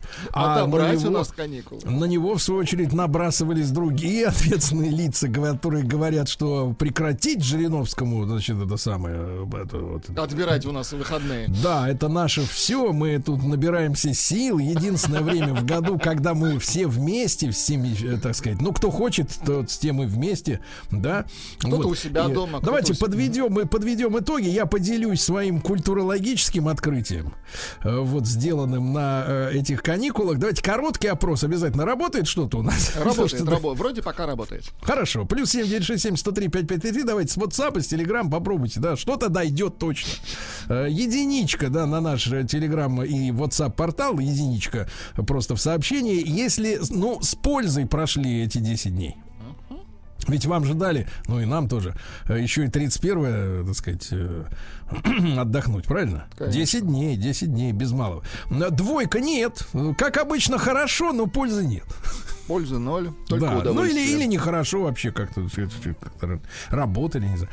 Вот. Давайте, товарищи, единичка, значит, с пользой, что-то для себя открыли, узнали, э, вот, где-то побывали, да? Вот, да. На эту тему, соответственно, и ваши сообщения, пожалуйста, вот открытие, которое вы сделали за эти э, не- десятидневные каникулы для себя, может быть, э, культурное, э, э, физиологическое, пищевое, например, да, Владик? А? Пищевое открытие, которое из вас вышло, да? Может быть, еще не вышло, кто знает. Да, да, да. Ну и наконец, ну, и- ну и наконец, телефон 728-7171. Ребят, тоже, пожалуйста, поделитесь, да, радостью, вот что довелось обнаружить интересного, да, в жизни, я имею в виду. Ну и Егорушка, поскольку мы его задержали, давайте э, спросим нашего бывшего э, элегантного бородача, а теперь вот такого сокращенного. Егорушка, вот 10 дней у тебя было, сынок. Э, Что ты успел вот как-то культурно? 10 лет, кстати, не было. Я, я 2-3 января работал, в отличие от А, так у тебя некоторых. А жалобить не надо. А, выходные. а почему бы и нет? Почему вы н- не подавить на То есть, жалость? э, немножко? Егор, вы на стороне Жириновского, я так понимаю, да? Э, не я, а начальство мое. Ваше начальство элегантно. Элегантно. Так, так, так что это не- не, Надеюсь, не ваша слышал. воля была. Так, ну а в оставшееся-то время, ну что вы, давайте. Нет, я на самом деле, ну, вот культурного ничего такого не постиг, но... Ну, хорошо, не Да, культурного, не- культурного, да. Но у меня был, э, было время э, единения с природой, Так. да, и э, небольшая С какой дегустация. замерзшей природы или в Как? Дубаях? Нет, ну какая? Подмосковье, Подмосковье, Так, да. хорошо. Я, я люблю леса, леса, вот, поля, вот эти вот заснеженные. С березой, что ли, обнимались? Конечно, и не только обнимался. Да, Жар ее впитывал, да. Да. Так, Вот, и у меня... Всё? Нет, почему? Дегустировал э, напитки разные. Господи. Да, не без этого. Так, ну, значит, все Ну, как всё- всегда, да. всё С на- Нет, это да, вот хорошо. бе- без всяких вот этих хрю-хрю. Нет, все нормально. Без хрю-хрю, что вы, Без ходячки или. Да, давайте это самое. Я про Давайте, Спасибо вам, Егорушка. Спасибо, я понял, ничего. То есть цифра Ничего, 2. да, да, Ничего, цифра ничего, 2. да. Давайте параллельно будем ваши звонки, и я вам расскажу о своем культурном открытии. Давайте, Давайте. Дима, 40 лет ему. Дима, доброе утро. Ага, привет. Да, Я ну вот смотри. праздниками. Да, да, спасибо, дорогой. Смотрю, живенький такой, живенький. Ну, что-то культурно открыл вот за эти 10 дней, брат. А, ну, да, очень сильно повысил культурный уровень.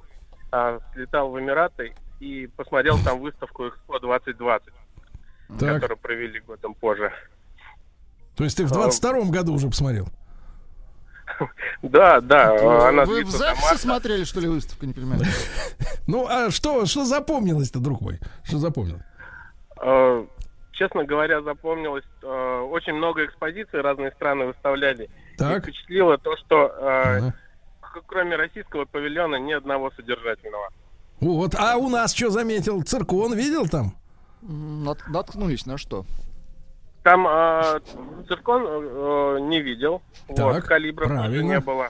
Так. а, ни, А ни что Армата, видел? ни Пакха. Потому что А, засекречены они правильно. Так, а что помнишь?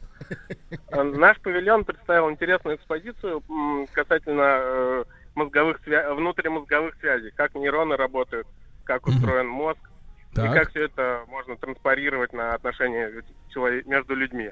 Между Очень людьми. ну, интересно, зрелищно. Но, честно говоря, уровень э, экспо в целом такой, э, скорее на детскую аудиторию рассчитан. Мгм. Никаких там не увидел супер новинок, э, технических, технологических. Ну, прекрасно, э, прекрасно. Прекрасно, Дмитрий. Ну, спасибо, дорогой дорогой, с наступившими тебя, да. Давайте Диану из Казани послушаем. Да, Дианочки, Дианочки 33. Диан, доброе утро. Да. Здравствуйте, Сергей Валерьевич. Здравствуйте, Ну что Владуля. вот, давайте, культурное открытие какое-то произошло у вас? А у нас культурное открытие такое. Меня муж на мой день рождения, 2 Так. января, увез в Питер.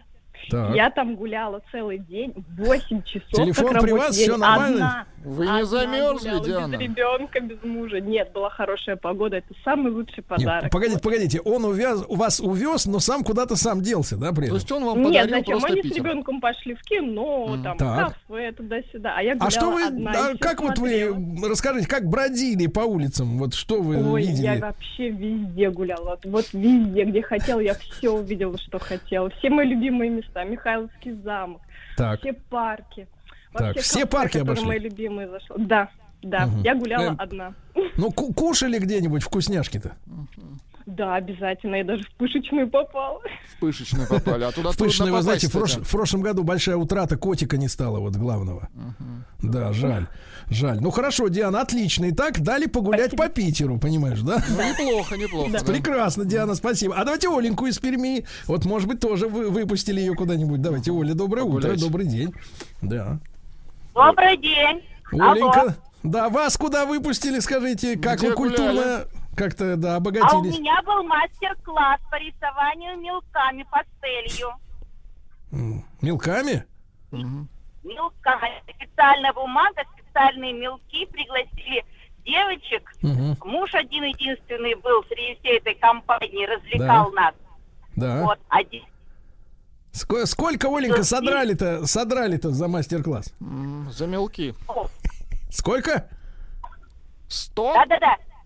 Сколько? Сумма, Оля. Сумма. Итого. Сумма не русское слово, говори по-другому. Рублей сколько? Рублей. Да.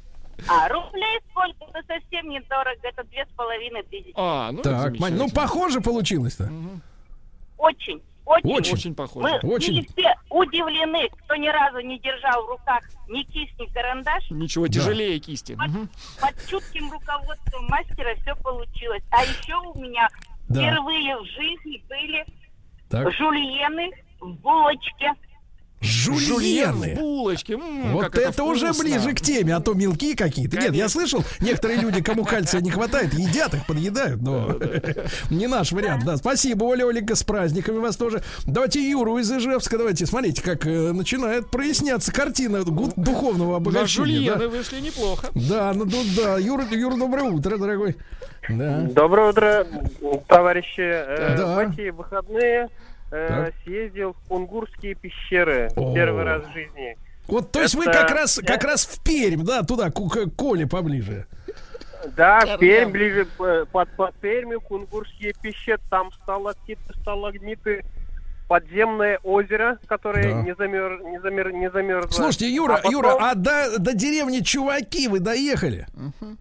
Нет, нет, нет. А, нет, нет, нет, не доезжали. Ой, а потом жаль. От Кунгу- а от Кунгура потом решили съездить э, в северную, э, в столицу Урала, Екатеринбург. Башня Так. Высоцкого, э, Ельцин-центр. Ну, Мгм. красота, милое дело. Чем сидеть дома, обжираться, решили съездить, Правильно. посмотреть. Правильно. На башню посмотреть. Вот хорошо, Очень отлично, Конечно, Юра. не- Юра шикарно, Спасибо, Юра шикарно. Юра. Давайте Артема послушаем. Ему Давайте. 24 года, а уже хочется познавать новое, да? И, Артем, доброе утро. Да. Доброе утро. Так, товарищ Хотел бы дорогой. рассказать, съездил, значит, девушка подарила на день рождения поездку в Карелию. Так. А, не А было, сама? значит, А сама куда? ну да, да, да. Стартовала, горная Рузвела. Так. Почему-то я подумал, никогда не был на севере. посмотрел погоду, было минус 15, э, оделся, ну, по нашей зиме, Так. собственно говоря. А когда туда приехал, по ощущениям, почти минус 40, чтобы вы понимали. Ну, конечно, озера кругом, влажный климат. Да, на самом деле всем советую туда съездить. Э, сама фишка, значит, всей поездки это поездка на паровозе. Настоящем, советском. М, С дымком, да? Да. Да. Не- Слушай, брат, а главное, что копченый этот форель-то копченую. Ты ел там, а? Копченую, а? Да, и саму соляночку карельскую. Ай-яй-яй-яй. Да класс. Вот это хорошо. клюквы. А то мы тут на жульене на одном в тесте перебиваемся Суховато, пять минут. да. суховато. Давай, Артемка, давай, спасибо, дорогой народ. Женщина подарила путевку, представляешь? Да класс. Это, это уже само по себе, уже даже можно не ехать Вот тебе на паровоз билет. Да. Представляете подарок? В топку. Давайте Гену позвоним. Давайте. Гена, доброе утро, дорогой. Да, друзья, вы кто, да? Да, Гена. Гена, но мы от тебя ожидаем каких-то открытий. Ты Как мужчина уже Гена. тертый. Да. Э, Друзья мои, знаете, как бы 31 баня, потом два дня что-то как-то... В лёжку. Объедаловка, обжираловка, да. Вот, но так как у меня домик в Переславле-Залесском, это вот практически до вчерашнего вечера, это монастыри, музей утюга, то есть там Ботик Петра, все вот это как-то там кафешки. Не-не-не, погодите, маленькие, вы без нас не путайте, Гена. Гена, ботик Петра Да. стоит в Ленинграде. Мне Ну, показывали э, в школе. Я, Там я, фейк. не, я знаю, да, да. Там, там фейк, но там Аврора. как бы та- такое культурное место рядышком есть. Там, Да-да-да, а, ботик музей- Петра это и есть Аврора, это согласен, да. Да, Точно. Да. Гена, а что-то вот э, да. из музея утюга, вот э, что-то вынесли, любопытный факт какой-то для себя? Вы, вынесли оттуда там два сувенира, это э, чу- чугунные такие поделки, да, там ручной работы, э, отлитые. Нет, я про знания Ну, а так интересно. Нет, конечно, интересно. Вот э, как все это развивалось, как казалось бы обычный утюг, но знаете... Нет, это- а после этого, знаешь, вот такой вывод э, закра- закрадывается. А почему женщины все, с каждым годом все больше стонут, как тяжело содержать дом, если вот такие утюги раньше были? Да, да, ну, ну как-то вот стону, да, ну, сейчас же утюги уже другие, там есть современные, но... Конечно, конечно. Да, сейчас само отвисает. Я, вы знаете, вот давно перестал гладить уже. Да, да, одел рубашку, Сейчас отпаривает. Правильно, правильно, конечно, да. И вот давай, Геннадий, спасибо, дорогой, спасибо. Да, давайте Машеньку из Тульской области послушаем. Ей Давайте 30. Машеньку Мария. вместе послушаем. Давайте, да. Мария, доброе утро. Добрый день. Да, Мария, Да, ну что да. видели, где бывали, что узнали? Ну, Что Нигде пикантного? не бывали. Очень рада, что у нас а, наконец-то у всей страны праздники. Мы смогли привлечь наших бабушку и дедушку заняться ремонтом. Так. На Вот То есть праздник. такая они ремонтировали, а вы указывали, что делать, да? Ну, для Нет, мы там праздников такое. обои, поднимали полы. Мгм. Мы Увлекательно. конкретно, Мгм. да, вот, вот такие вот праздники мы занимались. Так, э, обдирали под обоями какие-то газеты находили, может быть, старые советские. Нет, у нас не советский ремонт, у нас больше двухтысячных ремонт был ранее. Жаль, жаль. Ну, как-то грустно. Машенька, ну грустно. И даже жульена не было в, в этой в, в Под корке. обоями, под обоями. Ничего не нашли съедобного. Все стандартно, оливье, шуба, как бы пюре, котлеты. Тоже очень Шампунь. соскучились, между прочим, поэтому. Владик, пюре котлеты, ты что?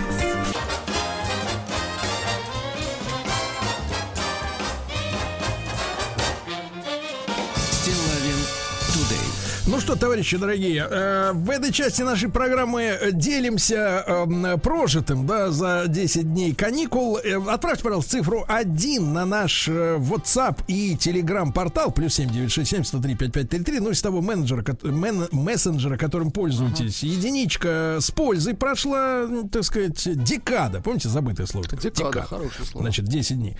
А, вот. А, двоечка нет, к сожалению, ничего нового. Ну, все так же, да, там. Вынес чугунные безделушки и поехал э, Содрал сказать, э, обои. Да, домой, класс. да.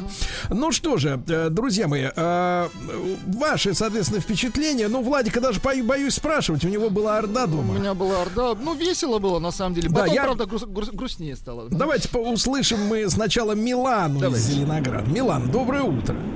Да, Здравствуйте. да пожалуйста. А, у меня гончарная мастерская. Так, А, и мы не работаем только 1 января. И Мгм. меня очень приятно удивило, что в эти каникулы к нам пришло очень много людей, которые приехали э, из-за границы, из зарубежных стран, Так. к родственникам на каникулы. И Они пришли к нам семьями Мгм. и делали э, блины, всякие разные интересные работы, которые кто-то уже успел забрать, кто-то э, будут родственники отвозить туда, и совершенно счастливые люди уходили с горящими глазами, и мне это очень было здорово. Ну, приятно. горящими в хорошем смысле, не от печи, да? В хорошем смысле, Абсолютно, горящими, да, да, в хорошем смысле, да. Хорошо, хорошо, От Милана, отлично. вот. Отлично. Да. То есть у самой Миланы э, каникул не было, она дарила радость, да, чтобы у людей глаза зажигались Горели. да, вокруг. Замечательно, да. Слушайте, я, эм, э, вы знаете, в прошлом году, в ушедшем, Вот, а, э, понаслушался в нашем с вами эфире, дорогой Владик, Так. э, про ГЭС-2. ГС-2. Мгм. Нет ассоциаций в голове пока что никаких, Пока да? никаких. Вот, ну давайте, пока вот у вас сейчас ассоциации наклюнутся, пока Евгения давайте из Екатеринбурга послушаем, все-таки надо уважать людей, которые дозвонились. Жень, добрый день, доброе утро. Алло, да, Сергей, Влад, здравствуйте, с Новым годом вас. И вас. Так мы же, вот дорогой. ходили в в- мы ходили вчера в театр. У нас есть такой театр музыкальной комедии в городе Так. Екатеринбурге. Да. И вот прямо, э, прямо получили такое вот удовольствие. Ну вот, наверное, открытие еще, мне так показалось, что стали народ меньше пить. Вот. Ну, как это вы поняли? праздники, вот А я... Как ну, вот определить? я Как- какие работаю, я какие работаю на признаки? машине, в такси, да. Так. То есть е- ездит пьяных очень мало. Поэтому вот так и понял, собственно. На своих двоих, о, четыре- четырех. На своих четырех, да. На своих пяти, да. Спасибо, спасибо, Женя. Меньше пить стали, и хорошо, Пишет наша мать, Да. понимаешь ли, из своей, так сказать, Конуры. Да, точно, пишет Анна. А мы наконец-то сварили щи из квашеной капусты. Это что-то капусту делает мой папа. Это уникальный рецепт с клюквой. А еще, если это все под рюмочку, в общем, было. Непонятно. Ну, другого не ожидал, да. Трезвость не добралась до берлоги, да. Давайте, Андрей из Воронежа дозвонился ему 40. Андрюш, доброе утро. Доброе, доброе. Так, так, ну-ка, от- открытие культурное. праздниками поздравляю. Да, спасибо. Ох, а, ну что рассказать. Я, братцы, был а, на курортах Северного Кавказа, точнее, на одном из них, Так. на Архизе. Так, давайте только И в позитивном ключе попробуем, да? А, что, простите? Ну, вот без Продолжайте, ох. Без ох, да. имеется в виду, да. Как там было? Ох, ох, там было прекрасно. Солнечная погода, прямо вот, Вот. 31 по заказу, можно сказать, была погода. Мы сразу с э, всей семьей, с сыном, с женой поднялись а, на, сейчас скажу, романтик. Ну, а, там есть такая станция романтик. Вот мы поднялись вверх э, на следующую станцию, на одну из трех. Пофотографировались, посмотрели на местные красоты. Ну, в общем, выше, вот, как, как говорится, как есть такая поговорка получили. на Кавказе, а, лучше, лучше, а, что там...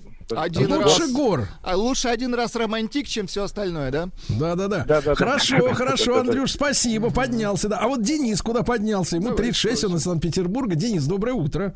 Да. А, здравствуйте, доброе утро. Так, У меня куда? был очень необычный Новый год. Из дома Так. удалось выбраться только 6 числа, но не по той причине, по которой все, все, все предполагают. Выбраться удалось с коляской гулять вокруг дома, потому что у меня 31 декабря родился второй сын. Вот оно как, ты понимаешь? Поздравляем. Ну, поздравляем, мужчина, конечно. поздравляем. Спасибо. Вот это впечатление, да, надолго, я серьезно. понимаю. Да, ну что, я пока про шу- суть до дела, да? ГЭС-2, давайте. рас- ГЭС-2, да, у нас, э, у нас же есть искусствоведы замечательные, да, которые рассказывали, что это событие года, действительно, когда была полностью, ну, санирована старая электростанция, еще дореволюционная, да, которая находится в центре города, рядом вот с этим домом, откуда увозили товарищей, да, вот, по делам, Э, вот, или кто-то в Кремль сам шел работать, вот, в 30-е Опять годы. же, по делам. Да, и вот восстановили ГЭС-2, там восстановили башенку, которую в свое время снесли, потому что она, типа, как бы оттягивала внимание от кинотеатра «Ударник». Ну, может быть, и до «Ударника» теперь руки дойдут.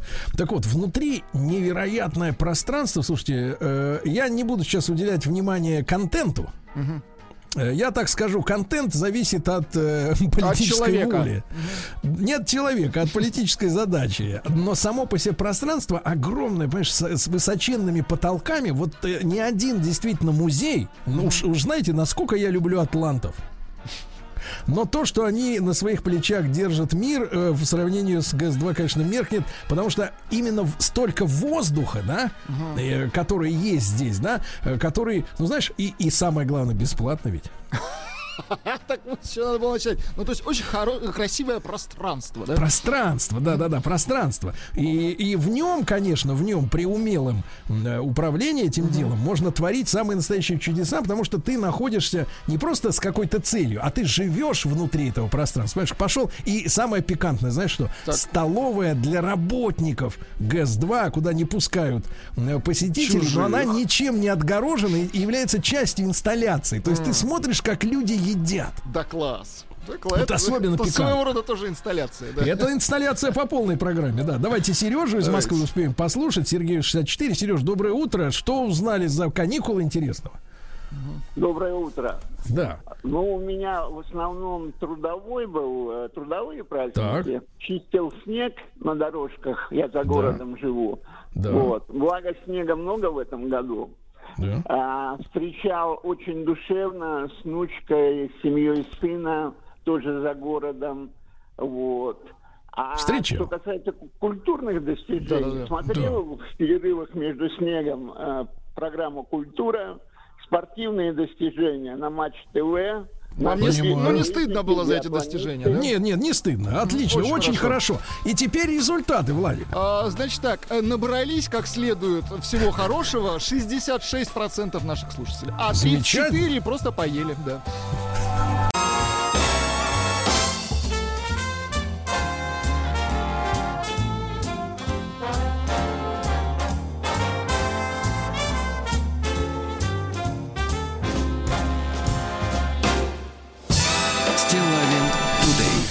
Мои, доброе утро вам всем, добрый день. Началась э, трудовая неделя, ну, у нас, по крайней мере, она началась с Владиком. И, вы знаете, я уже сегодня говорил об этом э, с утра пораньше, о том, что, конечно, международные новости, давайте так честно скажем, на, на уровне эмоциональном настроение подпортили, вот, начиная там со второго, с третьего числа, да, все эти да. все эти события, да, то, что происходило в- в- и происходит до сих пор в Казахстане. Сегодня там я, для тех, кто, в принципе, только что вылез из бани и пошел сразу на работу, прямиком э, без телевизора сидел, там сегодня день траура официально объявлен, да, и, в принципе, ну, давайте так, от лица нашей программы мы выражаем в этом смысле солидарность нашим казахстанским слушателям, правда? Абсолютно Ну, точно. Вот, э, естественно, я несколько раз там бывал, более того, я лично знаком с Назарбаевым, э, в общем, э, видел эту, значит, правительственную команду не, не, не, не, не- не так недавно, как, может быть, некоторые, но в любом случае как бы так сказать, представляю себе, был в разных городах, и люди там замечательные, и встречали нас хлебом солью, когда мы ездили на Байконур, вы помните, Владик, да? Конечно. Вот, и Супер когда нас поездка. люди действительно даже вот в степи остановили и э, чуть ли не силой заставили пое- поехать, и на праздничном э, столе, за праздничным столом нас угощали, было это в Актюбинске, да, в Актабе, тоже эпицентр событий. И вы знаете, я не приемлю э, таких вот э, высказываний в свой адрес, когда мне говорят, Стилавин, что ты лезешь в политику, когда я н- говорю об этом или пишу об этих темах там у себя в том же Телеграме или в, в Инстаграме. Вот, потому что это не политика. Политика это возня перед выборами и что-нибудь в этом роде. А когда происходят такие по- потрясения, да, э, рядом с нами, на, ну, в общем-то, в принципе, на, на одной из э, 15 частей нашей большой родины, да, мы все-таки с вами, Владик, советские люди по происхождению, да, это не, это вызывает у меня не то что интерес, а тревогу заботу, да, э, вот волнение и самое искреннее. И я посчитал, что мы сегодня просто обязаны по- по- попытаться э, вот собрать тот пазл, который, э, ну вот у меня лично, например, формируется из каких-то отдельных разрозненных осколков, э, заявлений разного рода комментаторов, да, по поводу событий, которые э, происходят прямо сейчас и происходили в, там неделю назад в Казахстане, в Алмате, э, вот в Астане, который там Нурсултаном назвали не так давно. М, И м, э, я вот э, попросил наших э, помощников, да, э, вот, э, помочь нам э, связаться с Сергеем Александровичем э, Михеевым, э, вот, э, политологом, потому что мы несколько раз э, встречались в коридорах, так сказать, да, ВГТРК, Э, вот, э, я этому человеку симпатизирую, мне нравится его э, прямота, да, открытость, жесткость многих его высказываний. И, э, Сергей Александрович, доброе утро. Доброе утро. Да, вот, Сергей Александрович, ну, вот разное совершенно впечатление, да, происходит, ну, вот, формируется в голове от того, что, э, чему свидетелями мы с вами все оказались вот в эти последние дни, э, потому что такое маленькое еще прелюдия, когда только вот э, развернулись эти массовые, сначала они назывались протестами, протестующими, да, из-за пов- повышения цены на газ, который, я так понимаю, в Казахстане очень активно используется и в транспорте, и в домашних хозяйствах, да, и это болезненная, естественно, тема для простых людей, но когда пошли сообщения о грабежах, э, об убийстве э, солдат, да, там, э, гвардейцев казахских и, и- и прочих таких актах именно вандализма, да, а люди, набежавшие ко мне в комментарии, да, в комментаторы, которых я раньше у себя в моих блогах не видел, которые мне начали говорить, оправдывая все это, что, ну ты понимаешь, Сергей, это же люди просто вот дошли до последней капли терпения. Их можно и нужно понять, что бы они сейчас там не творили. Я понял, что идет какая-то вот такая информационная, прежде всего, противоборство, да, когда массовые погромы выставляются э, как э, какое-то вот э, нечто благое, справедливое и так далее. Это стало бы очень подозрительным, но когда появились уже сообщения об иностранной э, фактически да ин- интервенции каких-то там значит бородатых, я так понимаю, или побритых, не знаю в каком они виде туда уже пришли, а, то стало ясно, что заваруха очень серьезная. Вот если складывать вот вот эти пазлы воедино, Сергей Александрович, вы как себе видите картину, что там произошло? Ну, спасибо за комплимент. Я до коридоров нашей радиостанции еще не доехал, но обязательно доеду рано или поздно. Вот, но смотрите, если так вот, э, э, если так говорить вот, э, ну, скажем так, прямо, как вы и, в общем, со- советуете, да, э, я слишком много раз э, находился в гуще подобных событий для того, чтобы сейчас давать какие-то очень быстрые оценки и готовые схемы. И я вообще, так сказать, опыт показывает, что здесь вот давать окончательные комментарии и диагнозы еще просто-напросто рано. Да, потому что сейчас э, каждая из заинтересованных сторон вбрасывает свою версию событий, идет такая борьба интерпретаций. Но я с вами согласен вот в чем. э, В том, что вот э, та интерпретация, которая стала отстаивать себя самой первой, а именно восставший народ борется за себя, как раз э, является, это, знаете, является таким признаком э, готовой схемы. То есть, ну, любая готовая схема, она как бы, когда ее простраивают, так сказать, она в том числе имеет в своем составе информационную составляющую. Вот э, если вы видите событие какое-то, которое, в общем-то, выглядит достаточно спонтанным, и смотрите, что кто-то начинает, вот тот, кто первый начинает качать, так сказать, какую-то информационную интерпретацию, считайте, что здесь какая-то схема работает. Я бы вот так сказал. Я думаю, что там э, сложно-составная картина, которая из себя представляет, ну, в первую очередь, внутреннюю борьбу за власть, потому что эта внутренняя борьба за власть в Казахстане назревала много-много лет. В общем, на самом деле, если э, говорить о фигуре Назарбаева и о усталости от его фигуры, то в первую очередь речь идет о внутренней конкуренции групп элит которые давно, так сказать, созрели для борьбы, так сказать, за раздел вот этого властного пирога. И, в общем, э, по большому счету, э, фигура Назарбаева их давно уже тяготила, скажем честно, да. То есть э, внутреннее клановое устройство общества э, в Казахстане никуда не делось. Э, Кстати говоря, вот то, что волнения там раз за разом начинаются на западе страны, это тоже не случайно, потому что ну, традиционно общество казахстанское, как и элита, делится на три жуза, средний, младший, средний и старший. И вот как раз запад Казахстана это так называемый младший жуз, который всегда считался обделенным. Да, некоторые говорят, что все это уходит в прошлое. Уходит в прошлое, но, тем не менее, так сказать, не- нельзя сказать, что этого нет совсем. А Вот. Но это лишь, так сказать, часть, да, а в принципе довольно много групп внутренней элиты уже давно наелось такого количества денег, влияния, так сказать, да, э, и амбиций, что они давно ждали удобного случая для того, чтобы пошатать, так сказать, ситуацию, для того, чтобы по- побороться за власть. И сейчас, когда им кажется, что Назарбаев уже практически, так сказать, на грани ухода от дел, а может быть ухода из жизни, Такаев выглядит слабым президентом, я думаю, что это э, для кого-то, так сказать, стало сигналом, э, что пора начинать борьбу, иначе можно, иначе можно опоздать за раздел пирога. Это первое. Второе, так сказать, да, существуют ли, так сказать, там какие-то внутренние объективные предпосылки в виде там э, экономических трудностей и прочее, прочее. Ну, конечно, существует, как и в любой другой стране, да, экономические предпосылки, так сказать, там существуют, потому что, конечно, э, экономическая ситуация в Казахстане, ну, она не такая блестящая, как на официальной картинке, ну и плюс, э, ко всему прочему, а, они, как и все остальные, так сказать, находятся в ситуации кризиса, связанного там с пандемией там, и всеми остальными А третий вариант – это внешнее воздействие.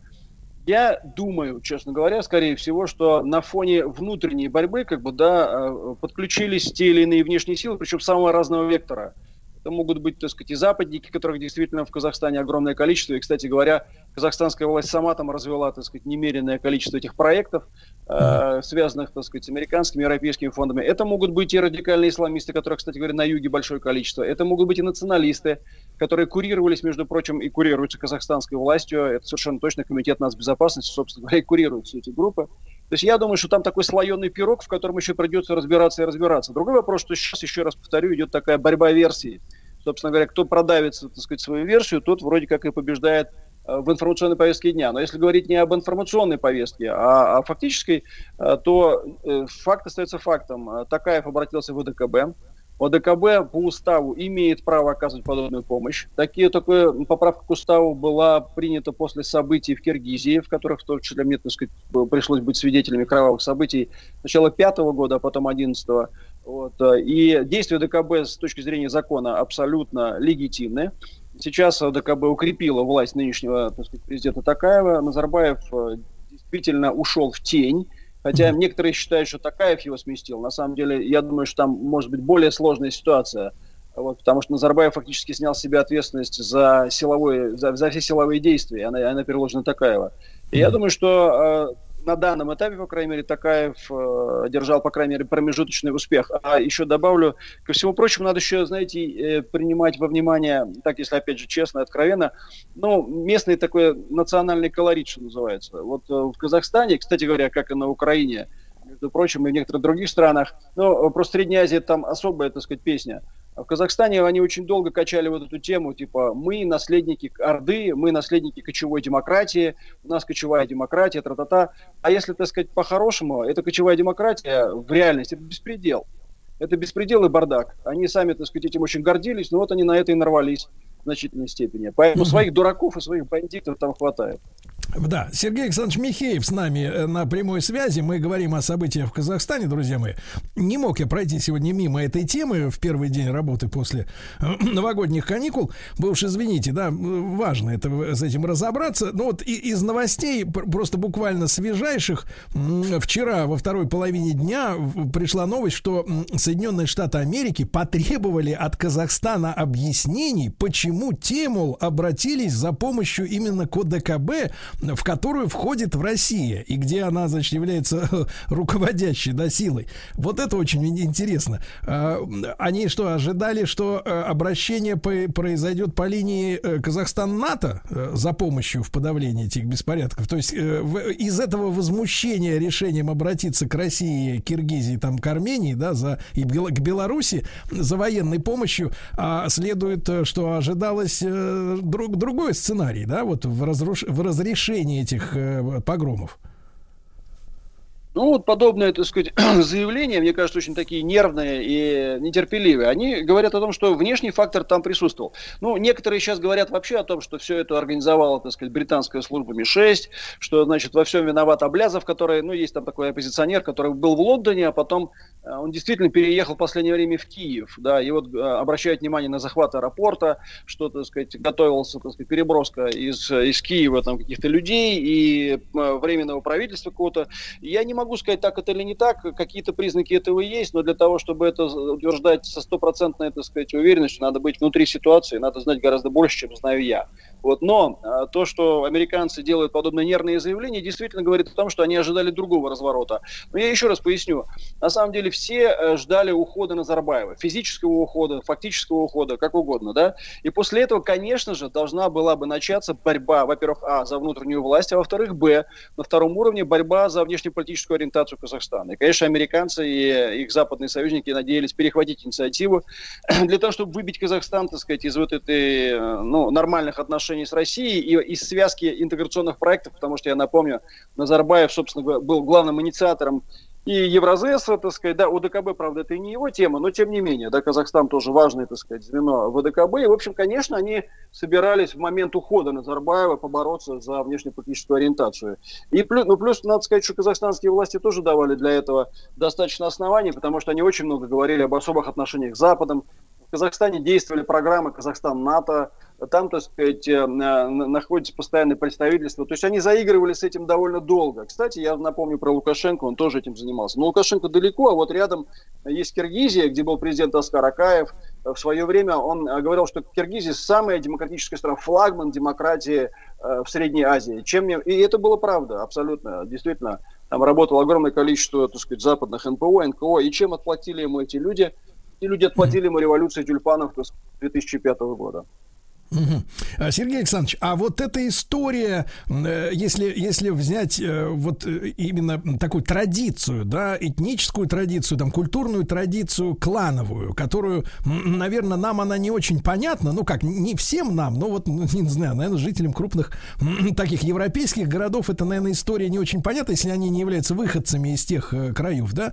Вот что ж, получается, советская власть, которая была на этой территории там с- 70 лет почти, да, и фактически сформировала Казахстан как э, сначала республику, а потом из этого э, получилось независимое, полностью независимое государство. Что, советская власть не смогла покончить, вот, грубо говоря, с этими пережитками, э, вот этими культурными? Если хотите мою точку зрения, то я считаю, что никакой советской власти там просто не было. Во-первых, э, как бы важно понять вот то, э, что вы сейчас сказали, так это, э, значит, мельком. На самом деле, действительно, а, никакого Казахстана в таких границах, как он существует сейчас, вообще никогда в истории до этого не было, как и большинства других постсоветских республик. Вообще Советский Союз стал таким инкубатором вот этой постсоветской государственности. И, кстати, в этом как бы вроде бы есть для этих вот национальностей, так сказать, большой плюс, в том числе в том, что фактически империя, оккупанты, как они нас называют, да, подарили им государственность. С другой стороны, есть и минус. Э, Дело в том, что э, так как вся эта государственность была очень искусственной внутри Советского Союза, она оказалась очень слабой. Вот то, что мы сейчас видим, на самом деле, это же тоже слабость.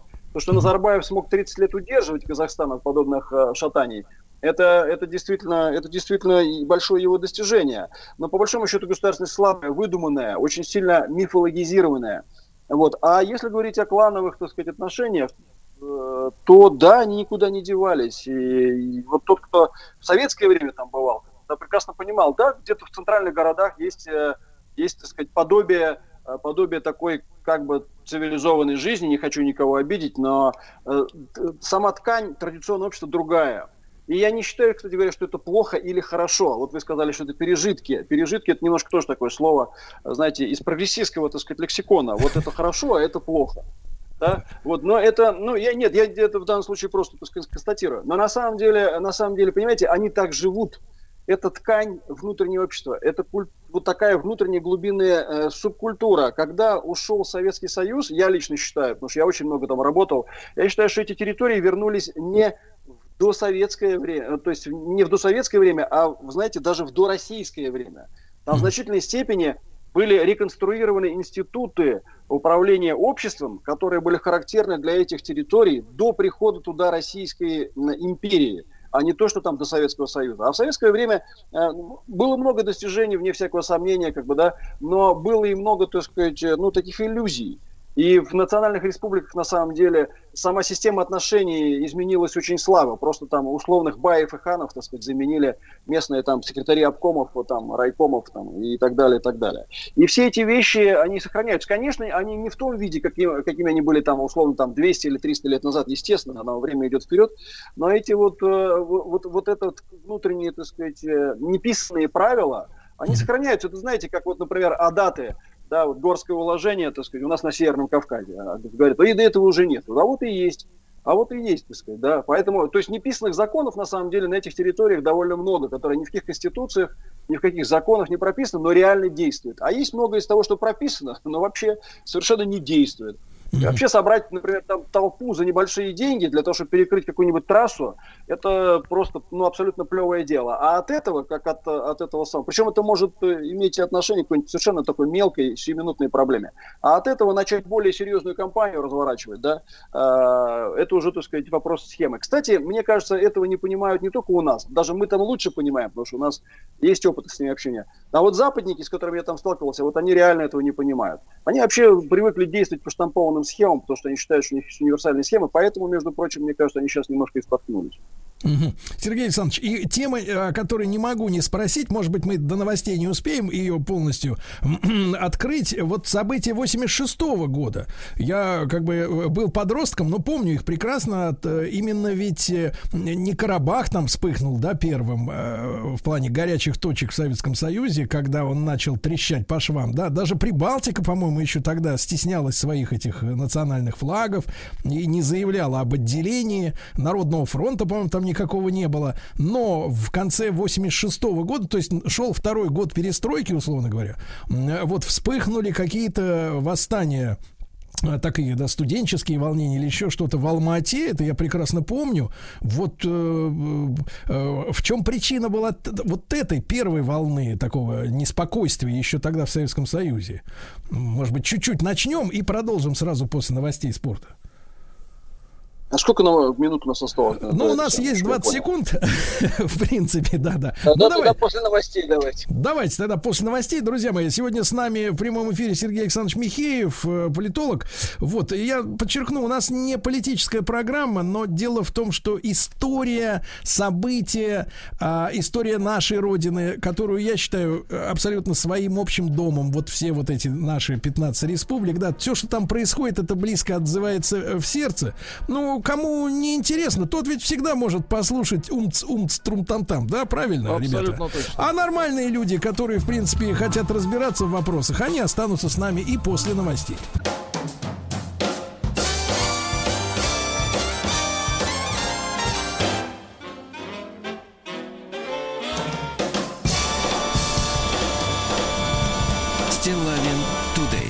Друзья мои, в этом часе у нас э, вот как-то из огня до полымя, да, э, из, из с праздничных каникул мы сразу в гущу событий. Год э, э, начался круто, да, и я очень благодарен э, Сергею Александровичу Михееву, политологу, который согласился с нами быть э, сегодня и э, своими мыслями, знаниями о ситуации в Казахстане не только поделиться, это важно, да, чтобы понимать, что происходит, но и в историческом разрезе тоже. Мы выяснили, что клановость, да, клановое сознание, э, оно, значит, соответственно, до сих пор э, актуально для Казахстана, несмотря на годы советской власти, ничего она сделать с этим не смогла. И вот события 86 года, когда мы помним, что затрясло-то Союз как раз из э, Алматы. Сергей Александрович, еще раз доброе утро, да, и э, что же тогда происходило? Ну, я так на всякий случай поправочку даю, что как бы подобные события на самом деле происходили и до того, просто до того об этом вообще никто ничего не говорил. Но вы действительно правы, из таких громких событий, вот эти события 86 года в Алмате, а, они как бы вот э, ознаменовали вот эту всю эту перестроечную, так сказать, нестабильность. Э, И с Алматой там была такая штука, там, э, значит, вышли на улицы студенты, которые, так сказать, там под разными формальными предлогами стали требовать разных всяких изменений.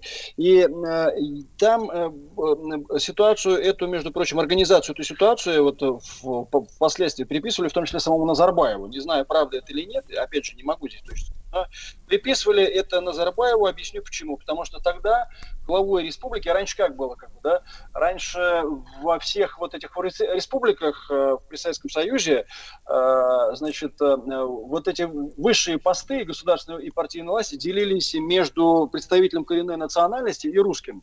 Русский как бы был смотрящий, так сказать, от Москвы за всеми местными делами, потому что в противном случае, если смотрящего такого бы не было, то вообще, э, вообще, так сказать, там начинался твориться совершенно беспредел, и от советской власти не оставалось ничего. Я говорю, так сказать, так, как считаю, так, как оно и было, да, прямым текстом.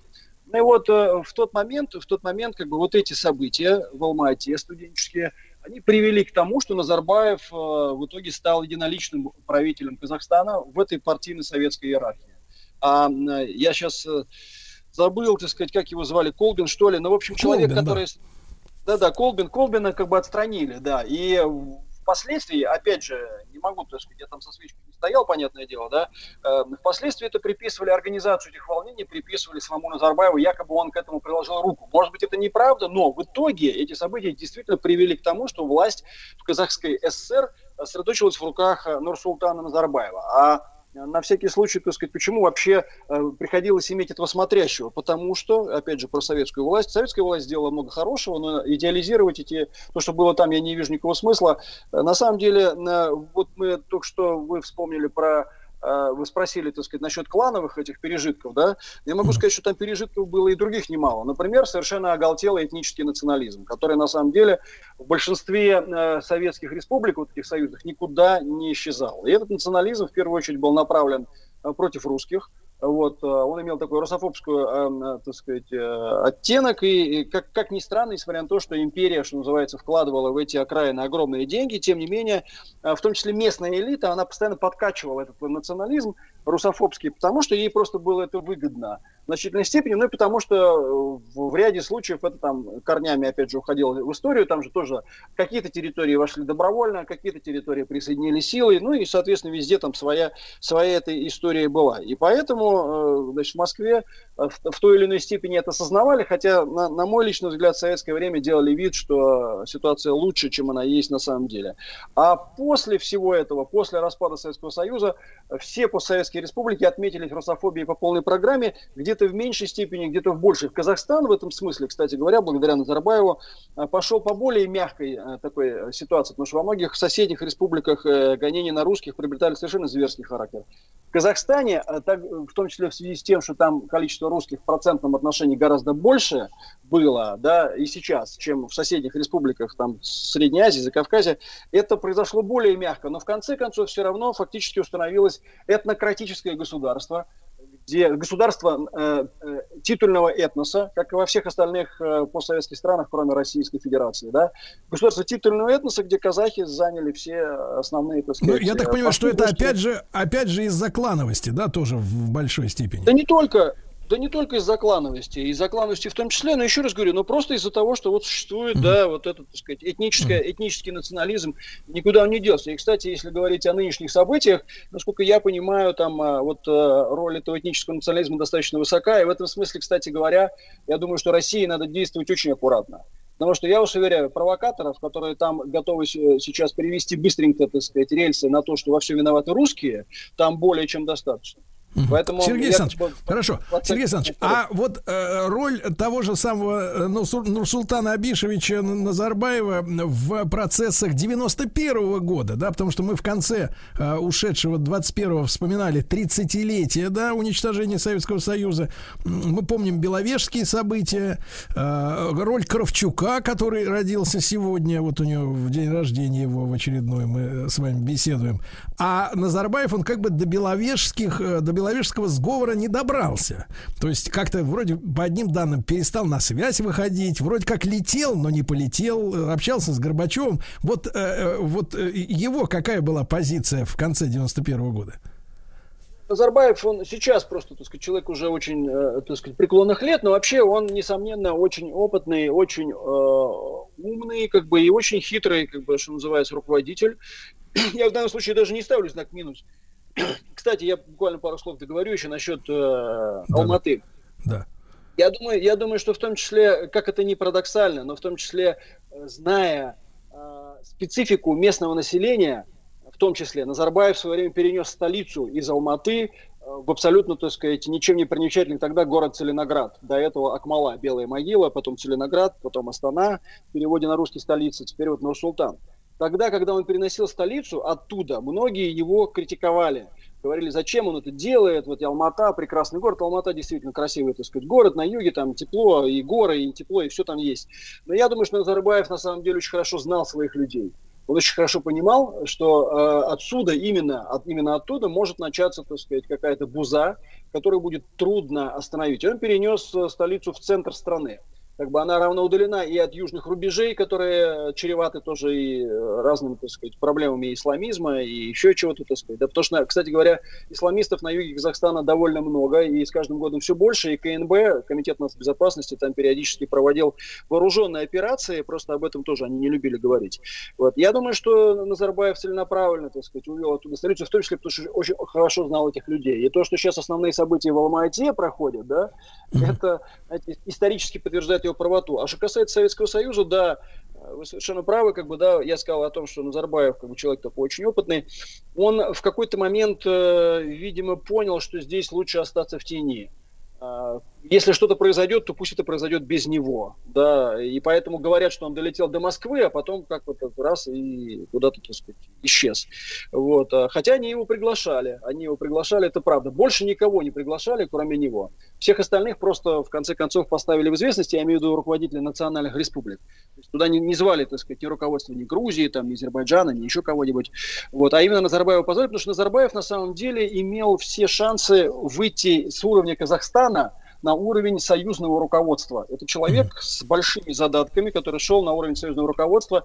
И я думаю, в какой-то момент он просто решил посмотреть, что же будет. Если Горбачев э, значит, э, пересилит, э, значит, вот эту троицу, тогда он фактически будет союзником Горбачева, и Горбачев будет ему признателен, и Назарбаев двинется выше. Если будет по-другому, как и случилось, то тогда, так сказать, он будет ориентироваться по ситуации, и вот он стал главой, главой независимого Казахстана, причем не, не зря, кстати говоря, его называют отцом нации. Можно, конечно, там посмеяться, похихикать над этим, вот, но на самом деле действительно он э, э, первый руководитель казахского этнического государства в истории этого этноса вот в таком виде, в каком это существует сейчас. Э, Сергей Александрович, и э, возвращаясь к, текущим событиям, а несколько лет назад э, Казахстан объявил, что они хотят перейти с кириллицы на, лат- на латиницу, да? Зачем это? Это, это опять же, вот когда я слышал одну из, из мотиваций, это меня очень смешило, что, мол, иностранцам будет проще ориентироваться в Казахстане, если будет буквы, так сказать, по-другому писаться, хотя слова те же самые, в общем-то, непонятные на слух, да? Э, Зачем это все было затеяно? Ну, тут тоже такая история, э, как бы такая многослойная. Ну, во-первых, я вам скажу, что когда-то э, в Казахстане уже была латиница. На самом деле казахской письменности не существовало исторически. Она сначала была создана на латинице. И, например, скажем, в начале 20 века там была латиница, потом ее заменили э, на э, кириллицу. Это первая история. Вторая история, что то же самое ведь произошло, как известно, в соседнем Узбекистане и в Туркменистане и в Азербайджане да, там как бы, так сказать, э, эти, их национальный язык, э, письменность, вернее, так сказать, да, была на кириллице, а затем была передана на латиницу. Э, Я думаю, что, конечно же, это фактор внешнего влияния, и в значительной степени это фактор влияния Турции. Потому что Турция имеет очень серьезные амбиции в этом регионе. Вы все прекрасно знаете, ну, те, кто следит за этой ситуацией, что Эрдоган, как бы, вот, бытность своего президентства сейчас развивает просто бешеную активность вот, э, в плане идей пантюркизма, неоосманизма и так далее, и так далее. И недавно вот они совершенно открыто опубликовали у себя карту, что считают, что там чуть ли не половина территории бывшего Советского Союза, да и даже значительная часть России, это вот тюркский мир, как бы на влияние в котором претендует Турция. Турки с начала 90-х очень активно работали в Средней Азии, просто у них денег не столько, сколько у американцев, да. Но они, например, везде понасоздавали всяких разных турецких университетов, учебных заведений, они профинансировали, значит, э, к- проекты влияния на местное духовенство, они давали деньги на повсеместное строительство таких быстро возводимых мечетей, ну, в общем, много чего делали там, да, и они претендуют на внутреннее влияние. А в Турции, как известно, как бы вот как раз письменность на латинице. Кстати говоря, латиница в Турции появилась при президенте Ататюрке, когда вот Османская империя развалилась, да, и вот, в общем, пришли вот эти военные к власти и так далее, и так далее. Я думаю, что это в значительной степени влияние Турции. И, кстати, сейчас некоторые эксперты говорят, что э, турки могли тоже присоединиться или действительно иметь отношение к, ко всем этим событиям. В частности, известно, что арестован там местный авторитет криминальный по кличке Арман Дикий. Вообще диких там достаточно, они этими местами даже гордятся. Который был связан с турками, и говорят даже частично с азербайджанским криминалитетом. В общем, там копать можно и копать, и копать. Ну а если там, опять же, кратко, я прям по верхам иду, потому что тут копать можно долго. Э, Если кратко, конечно, это в том числе и такое попытка дистанцироваться от России. Потому что э, внутри внутренние антироссийски настроенные части элиты каза- казахской, а такая есть, и внешние силы, они, конечно, очень недовольны вот этим а, историческим и, менталь, и ментальной близостью вот, э, ну, России и части, части постсоветских народов, в том числе Казахстана. Вот. Потому что, конечно, наличие в Казахстане большого количества русских, которых тоже надо, как бы, так сказать, дерусифицировать, что называется, да, в том числе через латиницу.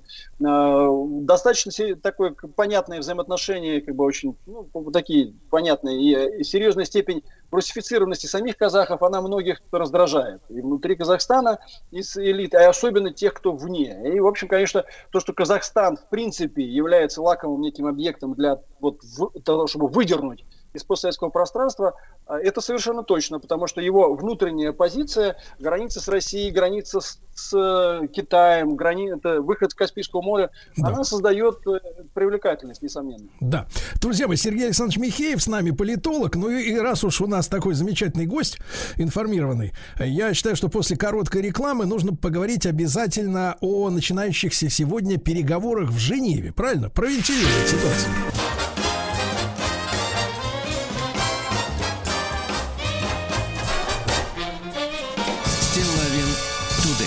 Друзья мои, так с нами э, Сергей Александрович Михеев, э, политолог, и сегодня вот через час, получается, да, через час по московскому времени в Женеве начинаются переговоры с американцами.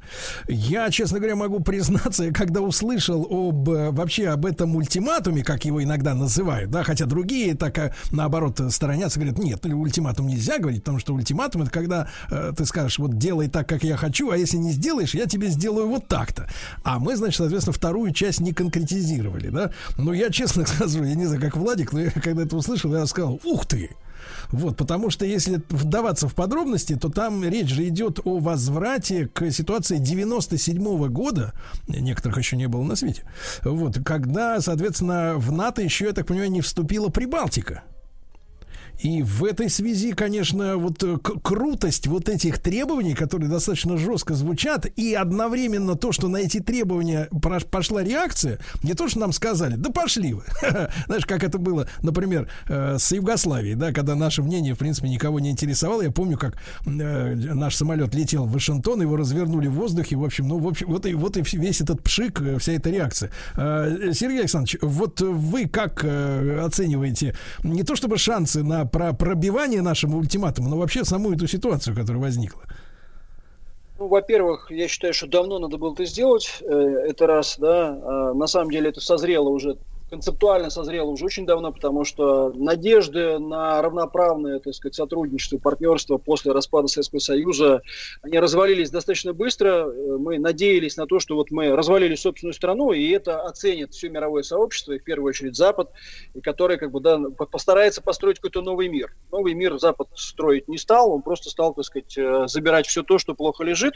И, в общем, я их понимаю, а наши надежды на них, ну, они были надеждами детей, по большому счету. Ну, в общем, это стало ясно достаточно быстро. Вот, и я думаю, что, в общем, обозначать вот эти всякие красные линии и прочее можно было уже и раньше. Ну, э, обычно на это возражают, что у нас не было для этого сил, да, намекая на всякие гиперзвуковые штучки, так сказать, да, на э, про- противоракетную оборону. Может быть и так. Я в данном случае считаю, что, может быть, не хватало политической воли, но тем не менее. Хорошо, сейчас политическая воля и ресурсы сошлись в одном месте, и я думаю, что то, что мы обозначили свои э, требования в этом смысле, это правильно. Что касается ультиматума или не, или не ультиматум, да, мы не говорим о том, что мы тогда вам сделаем то, то и то, так сказать, как в одной известной книге, так сказать, пишут, да, вот, но э, мы говорим, что в таком случае мы оставляем за собой полную свободу действия. А что значит эта свобода действия? Ну, мы будем просто определяться, так сказать, по ходу, по ходу дела. Поэтому это такой, знаете, так сказать, э, ультиматум мягкий, я бы так сказал, напо- наполовину. Вот. Мы, мы, мы будем считать, что мы можем, мы имеем право на любые действия, а вы уж там как хотите. Сергей Александрович, а вопрос, вопрос, а вопрос, а почему они не отмахнулись? Почему они вообще пошли вот именно в данный исторический момент на какое-то, в принципе, обсуждение этой истории, да? Хотя в, там в седьмом году, когда Путин выступил в Мюнхене, они, в принципе, как-то, я не помню никакой такой су- существенной реакции на это. Вот это именно то третье, про что я хотел сказать, да. Э, То есть э, вот важным является именно то, что как раз вопреки всем скептикам, в том числе здесь внутри России, которые, первая реакция которых была такая, так сказать, о, это все ерунда, нам, так сказать, просто сейчас плюнут в рожу и все, и скажут, что нас не знают. Э, Вопреки этому, э, я думаю, что эти скептики просто перестали быть экспертами давным-давно. Вот. Или они ими никогда не были, или они немножко застряли в 90-х годах. Вопреки этому Запад пошел на переговоры. Я от этих переговоров пока ничего такого, так сказать, потрясающего не ожидаю. Но то, что он пошел на переговоры, говорит о том, что они чувствуют силу. Они чувствуют, что эти требования обеспечены ресурсом. да, э, этот ресурс требовал достаточно длительной, в том числе информационной политической подготовки. В 2007 году, как и в 90-х годах, когда бомбили Югославию, мы сами поставили себя в ситуацию, когда нас можно было не слушать. Но за последние, так сказать, лет 15 ситуация эта достаточно серьезно изменилась по всем направлениям, политическим, так сказать, и военным и так далее. И они просто не могут нас не слушать. Я думаю, что это важно для всех тех, кто готов быть объективным экспертом. Потому что действительно, если бы мы ничего из себя не представляли, они не стали бы с нами общаться. Совершенно очевидно.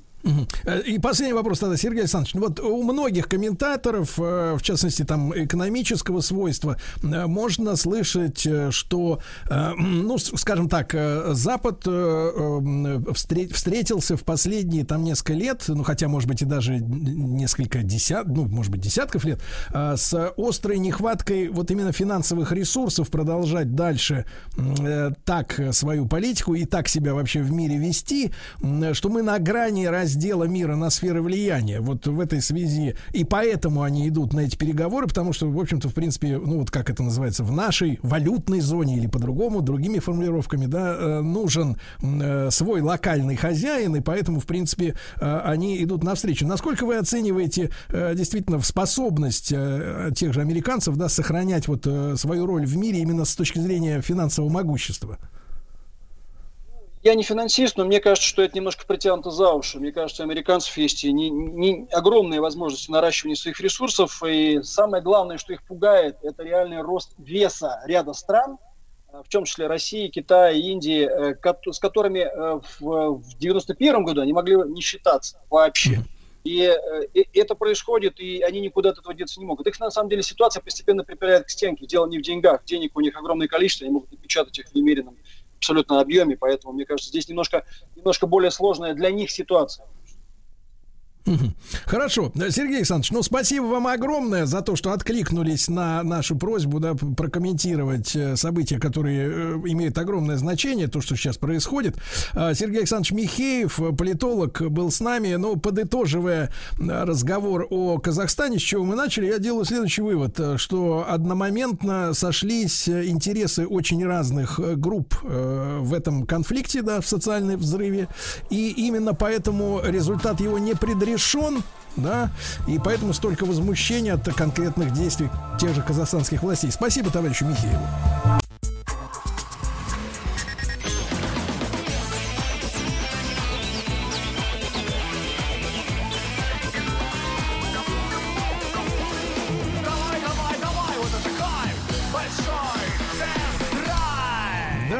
Товарищи, понедельник, понедельник, друзья мои.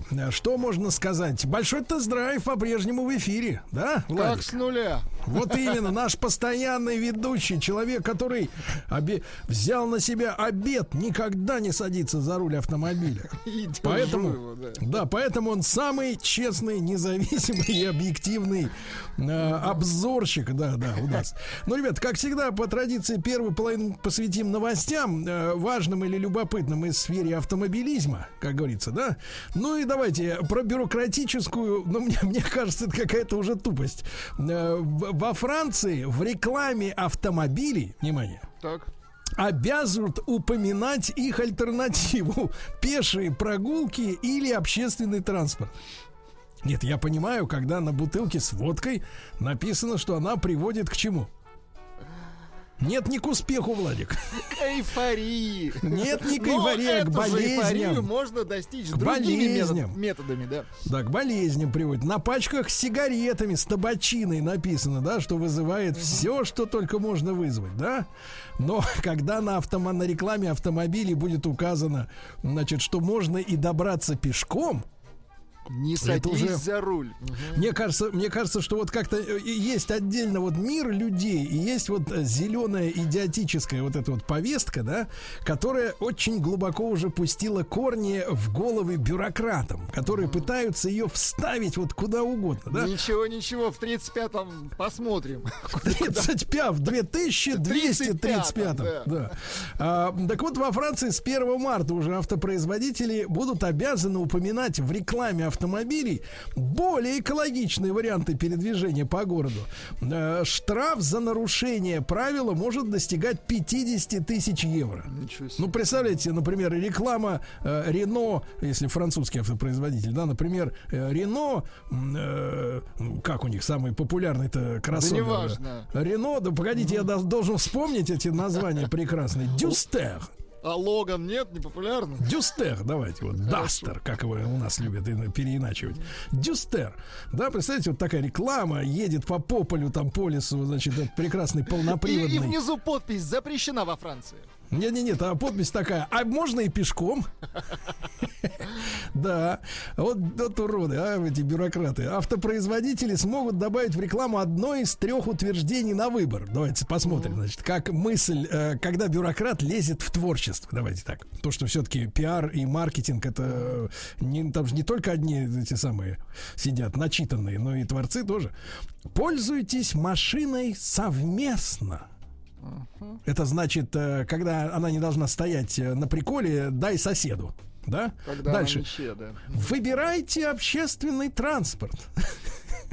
Передвигайтесь пешком или на велосипеде на короткие расстояния. Ну, понятно. А слушайте, а ведь недалеко, не за горами, ведь смотрите, э, таба- реклама табака того же, да? Вы- вы- мы же все помним, как на, те- на телевидении она была разрешена в 90-е. Она вместе с шоколадом и шампунем видал сосун хлынула на нас, помните, э, после развала. Да даже еще развала не было, а уже хлынула реклама. Потом телевизионную рекламу табака, например, и, кстати, водки тоже и вина запретили на Прикрыли, телеке. да. Так я так понимаю, не за горами запрет рекламы автомобилей в СМИ. Ну, так получается, правильно? Нет, ну реклама, которая учитывает и альтернативные способы доставки Ну, человека. конечно, это все, что реклама, реклама пистолета, а можете и зарезать. А можете на автобусе вот так в конце, да. Да, да, да. Значит, э, с 1 марта автошколы, это уже давайте к нам э, перем- переметнемся. У них с 1 марта, значит, вот в рекламе автомобилей надо бу- будет рекламировать прогулки пешком. А у нас с 1 марта автошколы, где люди учатся, где вас ждут, не дождутся, Владик, должны будут предоставлять список учащихся в ГИБДД. Новость интересна тем, что до этого так, не, так можно было не делать. Вот. Э, Вступит новый порядок взаимодействия госавтоинспекции и автошкол. Автошколы должны будут предоставлять в ГАИ, в ГИБДД список учащихся для их проверки. Понимаете, да? Вот. Э, Госавтоинспекция должна будет выявлять э, кандидатов в водители, которые были по каким-то причинам, например, лишены прав, а также людей с медицинскими противопоказаниями к управлению автомобилем. Э, То есть вот, э, я так понимаю, что до этого они могли свободно просочиться за руль, да? Абсолютно. Как странно это читать, если честно, но тем не менее. Э, Также должностные лица будут проверять сведения об учреждениях, которые выдала медсправку. Информация о нарушениях автошкола получит в течение трех дней после выявления. И после этого пинком под зад, значит, человека из автошколы выгонят, правильно? Вот, видите, ну замечательно. А В России, э, давайте, можно у вас, у вас есть бравурная музыка, так что Бравурная, вот конечно. душа Насколько раскрылась, бравурная? а потом скрылась опять под, в Давайте. пучину. Хорошо. Давайте. Бравурная музыка. Давайте. Музыка посвящается владельцам э, этих самых пунктов техосмотра. да. В России отменили обязательный техосмотр личных автомобилей и мотоциклов. Поздравляю. Владимир Владимирович подписал закон, который отменил обязательный регулярный техосмотр личного транспорта. Большое спасибо. Все. Вот, большое спасибо. Проходить техосмотр нужно теперь только при продаже, при регистрации автомобиля, ну, постановка на учет, да. И если, например, ты решил в этом автомобиле ну, сменить штатную магнитолу на нештатную. Должен будешь, я шучу, конечно, утрирую, но тем не менее, в пояснительной записке к закону сказано, что вероятность ДТП с участием легковушек и мотоциклов, у которых есть техническая неисправность, но нет полиса ОСАГО, крайне мала. Вот. Изменения эти коснулись 50 миллионов транспортных средств в стране, но имеется в виду э, легковой э, транспорт, который в, В общем, частном владении. Прикрыли кормушку. Да? В общем, спасибо большое Кормушечку, руководству да. за облегчение. Спасибо большое. Да. Дальше. А, со вчерашнего дня в регионах России резко подорожала ОСАГО. Товарищи, вступило, вступило в силу указание Центрального банка России. Ну, это организация серьезная, независимая, вы понимаете. На нее так вот просто повлиять э, не получится. точно нет. У вас точно, да. Да и у- даже у, у Да ни у сильных кого не сего. получится, конечно. Да, это сама по себе организация. Как говорится, сам по себе мальчик. Разрешенная в России, да. Да, разрешенная в России, кстати, да, действительно. Так вот, э, повышается коридор, э, коридор, чего коридор-то? А, тарифный коридор повышается на 10%. С 5492, ну, короче, 5500, а теперь 5, э, а теперь 6. Можно дороже, понятно. А теперь 6, да. А Наиболее серьезное повышение связано с региональными тарифами. Там же как кто хочет, так и рулит. Э, Максимально ЦБ повысил коэффициенты м, э, субъекта России в небольших городах, населенных пунктах и деревнях Башкирии сразу на 36%. На 36%, да. Вот, ну, может, там какие-то слишком гуманные расценки были. Слишком гуманные, понимаете, да? В Дагестане во всех селах, аулах и городах, за исключением столицы Махачкалы, бывал там в, в прошлом году, в Дербенте, в Буйнакске и Хасавюрте, местный территориальный коэффициент автогражданки поднимется, уже поднялся на 20%. Ясно? Ну, в вот и общих всё. чертах, да, конечно. Ну да.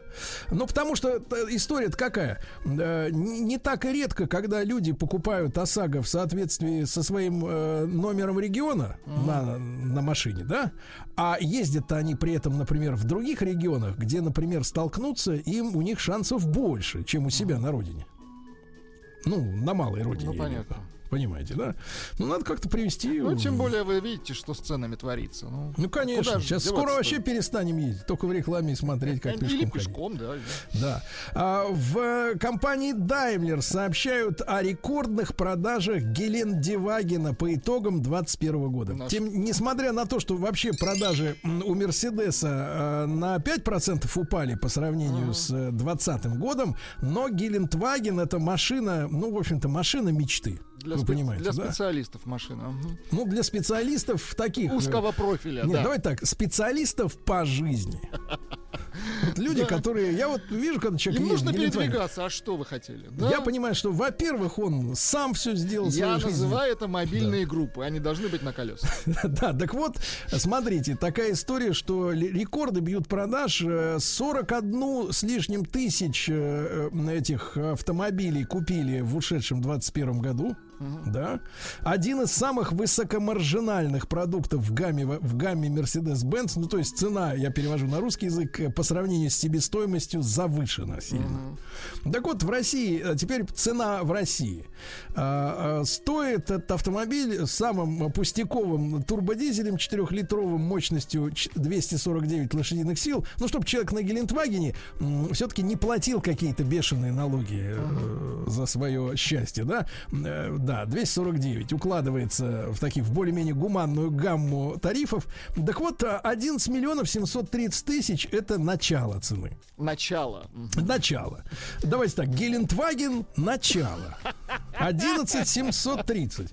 Да. Ну, понятное дело, что если ты хочешь, чтобы машина... э, ну, Еще как бы- ездила. Нет, нет, нет, ездит она и, и так. Но чтобы э, все Ну, остальные участники движения, чтобы не, не, не думали, что вы взяли э, галыш. Конечно. Ну, чтобы она была натерта воском и так далее. Да, да. Ну, я думаю, что пятнашечка, пятнашечка, от 15, так, в принципе, да. А турки показали на выставке электроники свой национальный электромобиль. Будет у них свой национальный, да. А Toyota заняла первое место по продажам автомобилей в ушедшем году на территории Соединенных Штатов Америки. Мгм. Вот, дело в том, что последние 90 лет, представляешь, это же важное, важное событие, почему я об этом говорю. С 31 года а, по годовым продажам в Штатах всегда первое место держал General Motors, GM. Ну, понятно, местные. Ну, туда входит и Кадиллак, Да, да, да. и, так сказать, и Шевроле. Неужели их отодвинули? Ничего себе. Отодвинули, представляешь, впервые Toyota продала больше. Удивительно. Toyota продала 2, сейчас, погоди-ка, 2 миллиона 332 тысячи автомобилей. А GM 2 миллиона 218. Причем нормально так обошли. Да, на десятки тысяч автомобилей. Такая вот история. А В Тульской области столкнулись одновременно 50 автомобилей. Ужас. Вы представляете, да, да, 50 из-за гололеда в сторону Москвы образовался затор. Это произошло 5 января. Сильно помялись люди. А Sony объявила о намерении производить электромобили. Представляете? Все полезли в этот бизнес. Мгм. То есть вот есть телевизоры, э, эти самые. Магнитофоны были хорошие, да? Будет, будет электромобиль Бравия. Нет, не Брави, это все-таки бренд телевизионный, да. Но, тем не менее, кроссовер под, на- под условным названием Vision S02. Опять же Vision, да, вот их тянет. Да, да, да. Vision. Ну, видимо, там телевизор от Sony будет 4К, стоять, а да, там будет а не. Samsung внутри, да. Да, ну надо как-то повышать продажи телевизоров в том числе, конечно. Я понимаю. А габаритные размеры 4 э, метра 90 сантиметров в длину. Вот, ну, такой вот кроссовер, да. Два электромотора, все есть, камеры, все есть, да. А Тесла отчиталась о рекордных поставках автомобилей в ушедшем году. Продала покупателям, отгрузила 936 тысяч электромобилей. Ух ты, почти миллион. 936, да. А в Ленинградской области нашли угнанный два месяца назад мобильный прививочный пункт. Вы представляете? Мобильный прививочный. Да, да, да. В городе Тихвине еще в ноябре угнали мобильный прививочный э, пункт э, спецфургон на базе грузовика Газон Next. Вот местные жители нашли в лесу рядом с э, садовым некоммерческим товариществом лесное. То есть, может, и Ну, животных прививали заодно, да? Я, я не знаю. Значит, короче говоря, машину похитили ночью, вывезли через взломанные ворота. Внутри, кстати, машины хранился суточный запас для вакцинаторов. Ну вот. э, Стоимость, кстати, мобильного пункта 4 миллиона рублей. В каком состоянии найден, е- где вакцины, неизвестно. В потрепанном, естественно. Да, да, да, в безвакцинном состоянии. А, Стало известно, какие автомобили чаще других угоняли в России. Но опять же, друзья мои, ну, это статистика за 21 год. Статистику эту нельзя назвать достоверной, потому что речь идет просто о количестве машин того, и, того или, той или иной марки и модели, да. Она, эта статистика, не учитывает процентное соотношение этих э, моделей на рынке. Ну, конечно, самые угоняемые Hyundai Solaris и Kia Rio, но их просто очень много. Понимаете, да? Много угнали Toyota Camry, Toyota RAV4, э, Hyundai Tucson, Kia Sorento. Ну, в принципе, азиатов угоняют. Что можно сказать? Да.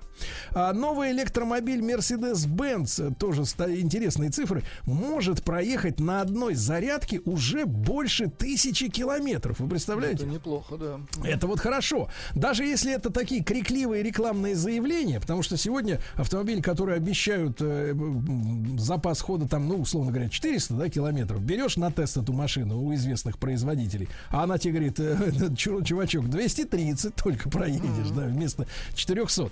Так вот, этот новый электромобиль мерседесовский имеет очень необычную форму кузова. Э, Кузов сужается к корме, и э, колея у задних колес меньше, чем у передних. Такая вот капля, понимаете, да? Это минимизирует сопротивление автомобиля набегающему потоку воздуха. А коэффициент лобового сопротивления на треть меньше, чем у Теслы Model 3. Понимаете, да? Ну, то есть, если попутный ветер, в принципе, и полторы может отмахать, да? А если с горы, то То вообще В принципе, даже да. можно без аккумулятора, да. Вот, э, тут интересна масса, смотрите, этого автомобиля. Общая, с- потому что там же новый аккумулятор этот большой стоит. Так вот, общая снаряженная масса автомобиля 1750 килограмм. Для электромобиля это очень небольшой показатель, потому что, например, обычный бензиновый э, C-класс мерседесовский, да, весит э, 1675. Ну, условно говоря, на 75 килограмм всего меньше. Потому что обычный электромобиль, он очень тяжелый из-за этой батареи. Помните, мы даже в прошлом году да-да-да. э, читали новость о том, что а, электромобили вдвое чаще прокалывают шины. Потому, что, типа, м, тяжелее. они тяжелее, да, они продавливают э, из-за этой массы, колеса продавливают те препятствия, да, острые, которые обычная машина проезжает, не проколовшись, понимаете, да? Так вот, м, дополнительную энергию этому электромобилю дают 117 наклеенных на крышу солнечных батареек, панелей. И если на улице безоблачно, да, или, например, под фонарем стоять, то, шучу, То, так в вот, принципе, медленно он может потихонечку... Э, Там, чё- Можно 25 добавочных километров пути. э, Да. Ну, Ну, в- неплохо, условиях, ну, в условиях того, что батарея и так тысячу дает, 25 это, конечно, знаешь, дороже клеить. Да. Что, пе- печальная новость, кстати, на тему электромобиля. Ребят, при э, импорте электромобиля в Россию с 1 января вновь придется заплатить пошлину. К сожалению, 15%. Дело в том, что э, не стали продлевать беспошлинный режим, который был введен в мае 2020 года. Э, та же самая пошлинная история уже и в Беларуси, и в Казахстане, и в Киргизии, и в Армении. Ну, то есть вот везде. Их уже слишком много, видимо. Александр. Да, причем, смотрите, там пошлины какие. И та 15% это ввозная, потом утилизационный сбор. Надо же ее потом будет как-то сжечь, эту машину. Аккумулятор опасен. Да, да, да. И акциз. Еще акциз, да. И еще надо заплатить НДС. Это 20% от аукционной стоимости плюс 500 долларов. Ну, это просто, видимо, для удовольствия 500 долларов. Это Такая на- вот история. наличными на руку дадите. Да. А Тесла отзывает почти полмиллиона электромобилей из-за проблем с безопасностью. Представляете? На 350 тысячах проданных седанах Model 3 с 2017 года неправильно проложен жгут проводки задней видеокамеры. Она э, провод повреждается при захлопывании крышки багажника. В итоге перестают работать э, камеры задние, которые следят за безопасностью тоже, да? Вот, так что вот Ну как отзываются. так-то, Маск? Ну, как Ну, вот так вот, проложил не так. Не туда. Ага. Проложил не туда. Ну и давайте о хорошем. Давайте. Глава Минпромторга России Так. ожидает снижения темпов роста цен на автомобили. Снижение темпов роста. Вы Да нет, понимаете? тут главное слово ожидает. Мы с вами тоже, в принципе, от жизни ждем всего хорошего.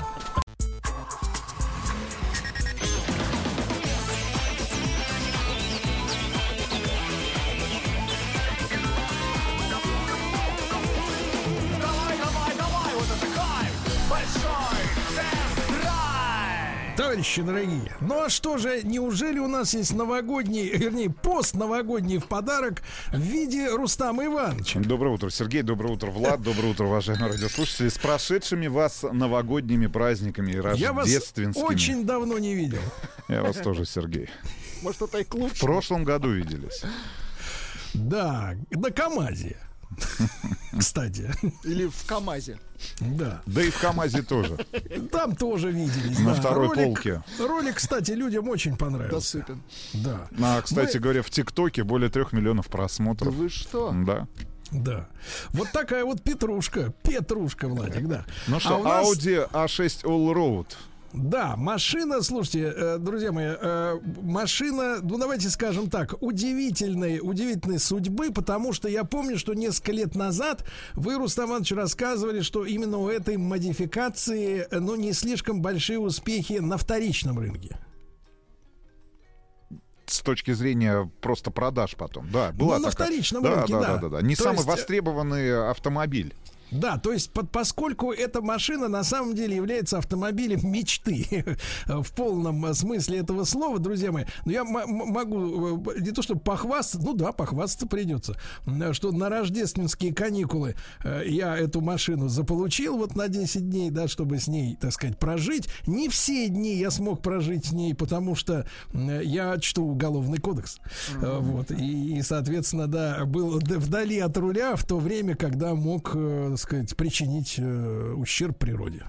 Да, и людям.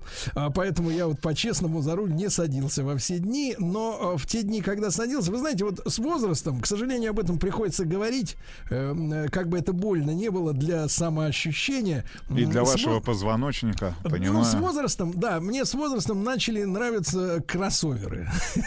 Э, В том смысле, Почему? А потому что посадка другая. да, да, потому что в легковой автомобиль надо заныривать вниз, да, а в кроссовер, ну вот я знаю, Рустам Ваш Иванович, скелет э, потерял э, Да. былую гибкость, Сергей. Э, м, э, Скелет и и- ловкость. И, мышцы.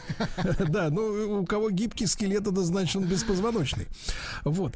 А а вы знаете, вот вы, я знаю, у вас другая есть крайность. Вы ушли в восхождение в автомобиль, да? Вы сейчас вот у вас на длительном тесте автомобиль, в который надо вздыматься, э, так сказать, вот по нескольким ступеням, почти как в КАМАЗ. Нет, А- я, пон- я понял, на самом деле, здесь я с тобой соглашусь, что после после 40, вот к большому сожалению, сожалению, физиологические особенности организма, но мне так кажется, да, мне так кажется, давайте, я вот за себя в первую очередь говорю, не знаю, Сергей поддержит или нет, а, и наши радиослушатели, можно, кстати говоря, опрос какой-нибудь э, а, запустить на эту тему, в конце концов, и в рамках большого тест-драйва сделать специальный выпуск, но вот после 40, мне кажется, действительно комфортнее с точки зрения именно физиологии и анатомии взрослого уже мужчины. Именно посадка в кроссовере за рулем. Конечно, Особенно на, а, если вы путешествуете на достаточно большие расстояния, я, я, я точно могу сказать, что там 200 плюс я имею в виду сейчас километраж, все, однозначно это уже кроссовер. Причем не всякий кроссовер, более того, тут была возможность у меня в новогодние праздники протестировать э, а, Toyota RAV4, ну, в новом кузове была у нас, у нас как-то на тесте. Я могу сказать, что в отличие от большого кроссовера, где немножко другая посадка, сразу ощущается такой некий дискомфорт. То есть тебе необходимо привыкать, находить посадку, не хватает регулировок для того, чтобы... Нет, нет, нет, нет, Сергей Иванович, я на самом деле здесь с вами соглашусь. И вот э, Audi A6 Allroad, являясь автомобилем переход... пе- знаешь, такого переходного пе- значит, класса, Автомобиль переходник. Переходник, Не- не да, именно в этом классе он и находится, между классическим седаном Audi A6, который а, нам очень нравится, но, к большому сожалению, не так широко представлен, как E-класс, например, и пятая серия BMW на российских автодорогах, значит, и между классическим уже большим савом, кроссовером Audi Q7, либо, давайте в крайнем случае, там Audi Q5, вот, он является Ну да, таким человеку. Человеку трудно объяснить, э, в принципе, я понимаю проблему у Audi, наверное, да, особенно на вторичном рынке с продаж, потому что первичный рынок все-таки покупают, наверное, эту машину люди, которые Фанаты. в теме. Ну, в теме, фанаты в теме. Тем Да, более, они- что ну 20 лет мы уже практически с этим автомобилем. В этом Да. году будет там 22-23 А вот, а вот на года. вторичном, да, у людей может возникнуть вопрос. Ну, смотрите, машина, у которой есть все признаки полноценного кроссовера, замечательный э, привод, настоящий полноценный от Audi Quattro, да, с помощью которого эта машина на голом льду, ну уж я не знаю, как у вас там в городах, а у нас здесь голый лед и снежные заносы в деревне, и эта машина даже вот на европейских этих вшивых, не вшивых, не вшивых, вернее, а шинах без шипов, на которых ездить по буйракам не- невозможно на самом деле, и то держится очень достойно и сохраняет управляемость и замечательно справляется вот всеми, со всеми зимними э, естественными нашими русскими особенностями, да, природными. Но у машины есть все. Подруливающая задняя подвеска, которая делает, ну, невероятно комфортным и маленьким разворот, если надо, перестроение на Адаптивная скорости, да. пневмоподвеска. Пневмо, да, и пневмо, и адаптивная. То есть в машине есть все, а кузов легковуха. Понимаешь, да? Седан и, посадка соответствующая. Да, ну не, см- седан, он- не он смотри- скорее такой, скорее он стал вот в последнем поколении такой спортивный хэтчбэк, да, то есть у него очень скошенная, не как у э, какого-нибудь там Пассата старого B4, да, там вот эта крыша, как у дедушки, который там мешки на дачу возит, да. Машина все-таки внешне превратилась в такой очень спортивный аппарат, она красивая. Но когда люди э, понимают, сколько она стоит, да, э, они учитывают в первую очередь вот объем скорее, да, и высоту машины, чем ее возможности. А возможности этой машины, конечно, фантастические и потрясающие, да, потому что, ну, э, у нас э, на тесте машина с дизельным мотором, классическим, да, да, 3 литра. 249 лошадиных сил. Да, и понимаете, ну вот действительно, единственный недостаток, который у этого аппарата я обнаружил, там прекрасная музыка, кстати, очень необычно, что от Бенк Доловсон э, я встретил вот акустическую систему, которая настолько замечательно э, настроена и звучит, да, несмотря на небольшой объем относительный, э, ниш для установки колонок в этот автомобиль, да, вот, э, настолько, э, настолько все там замечательно спрограммировано, с- э, эргономически и все. Единственный минус у этого автомобиля, может быть, только в нашей комплектации, у нас нет подогрева лобового стекла нитками. Вот. И э, в связи с этим... Странно. Да-да-да, это странное, кстати, упущение, потому что машина в нашей комплектации, если старт цены там идет от 5 с лишним, да, миллионов, то у нас машина за 7,5.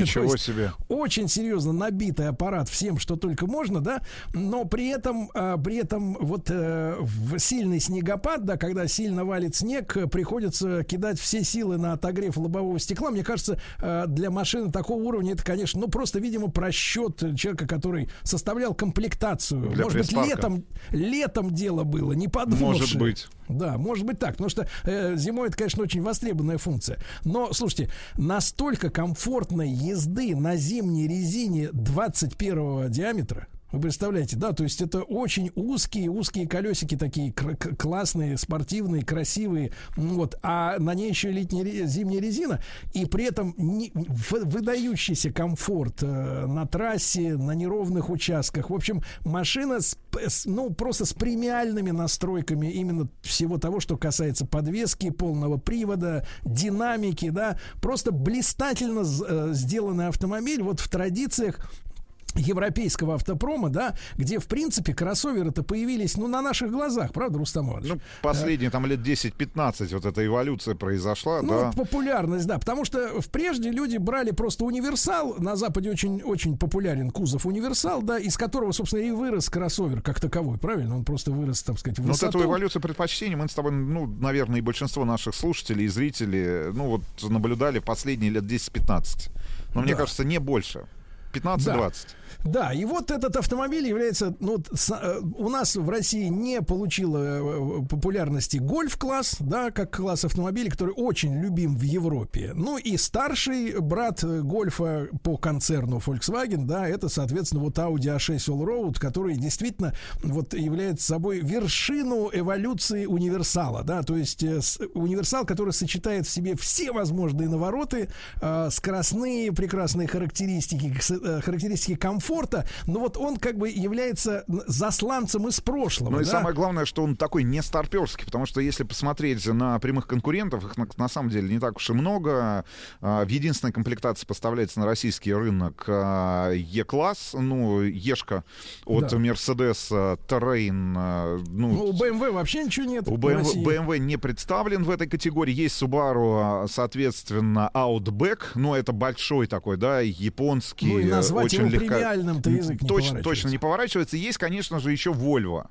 Volvo с Cross Country XC90, хороший, большой такой. Даже, я сказал, слишком большой. Слишком большой универсал, но здесь уже на любителя, да, все-таки Audi играет в премиальном сегменте, и вот среди большой там немецкой тройки, получается, он единственный, кто так хорошо представлен в данном конкретном сегменте. В любом случае, как мне кажется, исчезающая натура, это подтверждают и продажи на вторичном рынке. А, я, я вспомнил действительно, да, этот наш разговор с тобой, потому что очень э, низкие цены были на Audi A6 Allroad а, в предыдущем кузове, на том же Автору, э, либо на любом а, сервисе по продаже автомобилей, бывших в употреблении.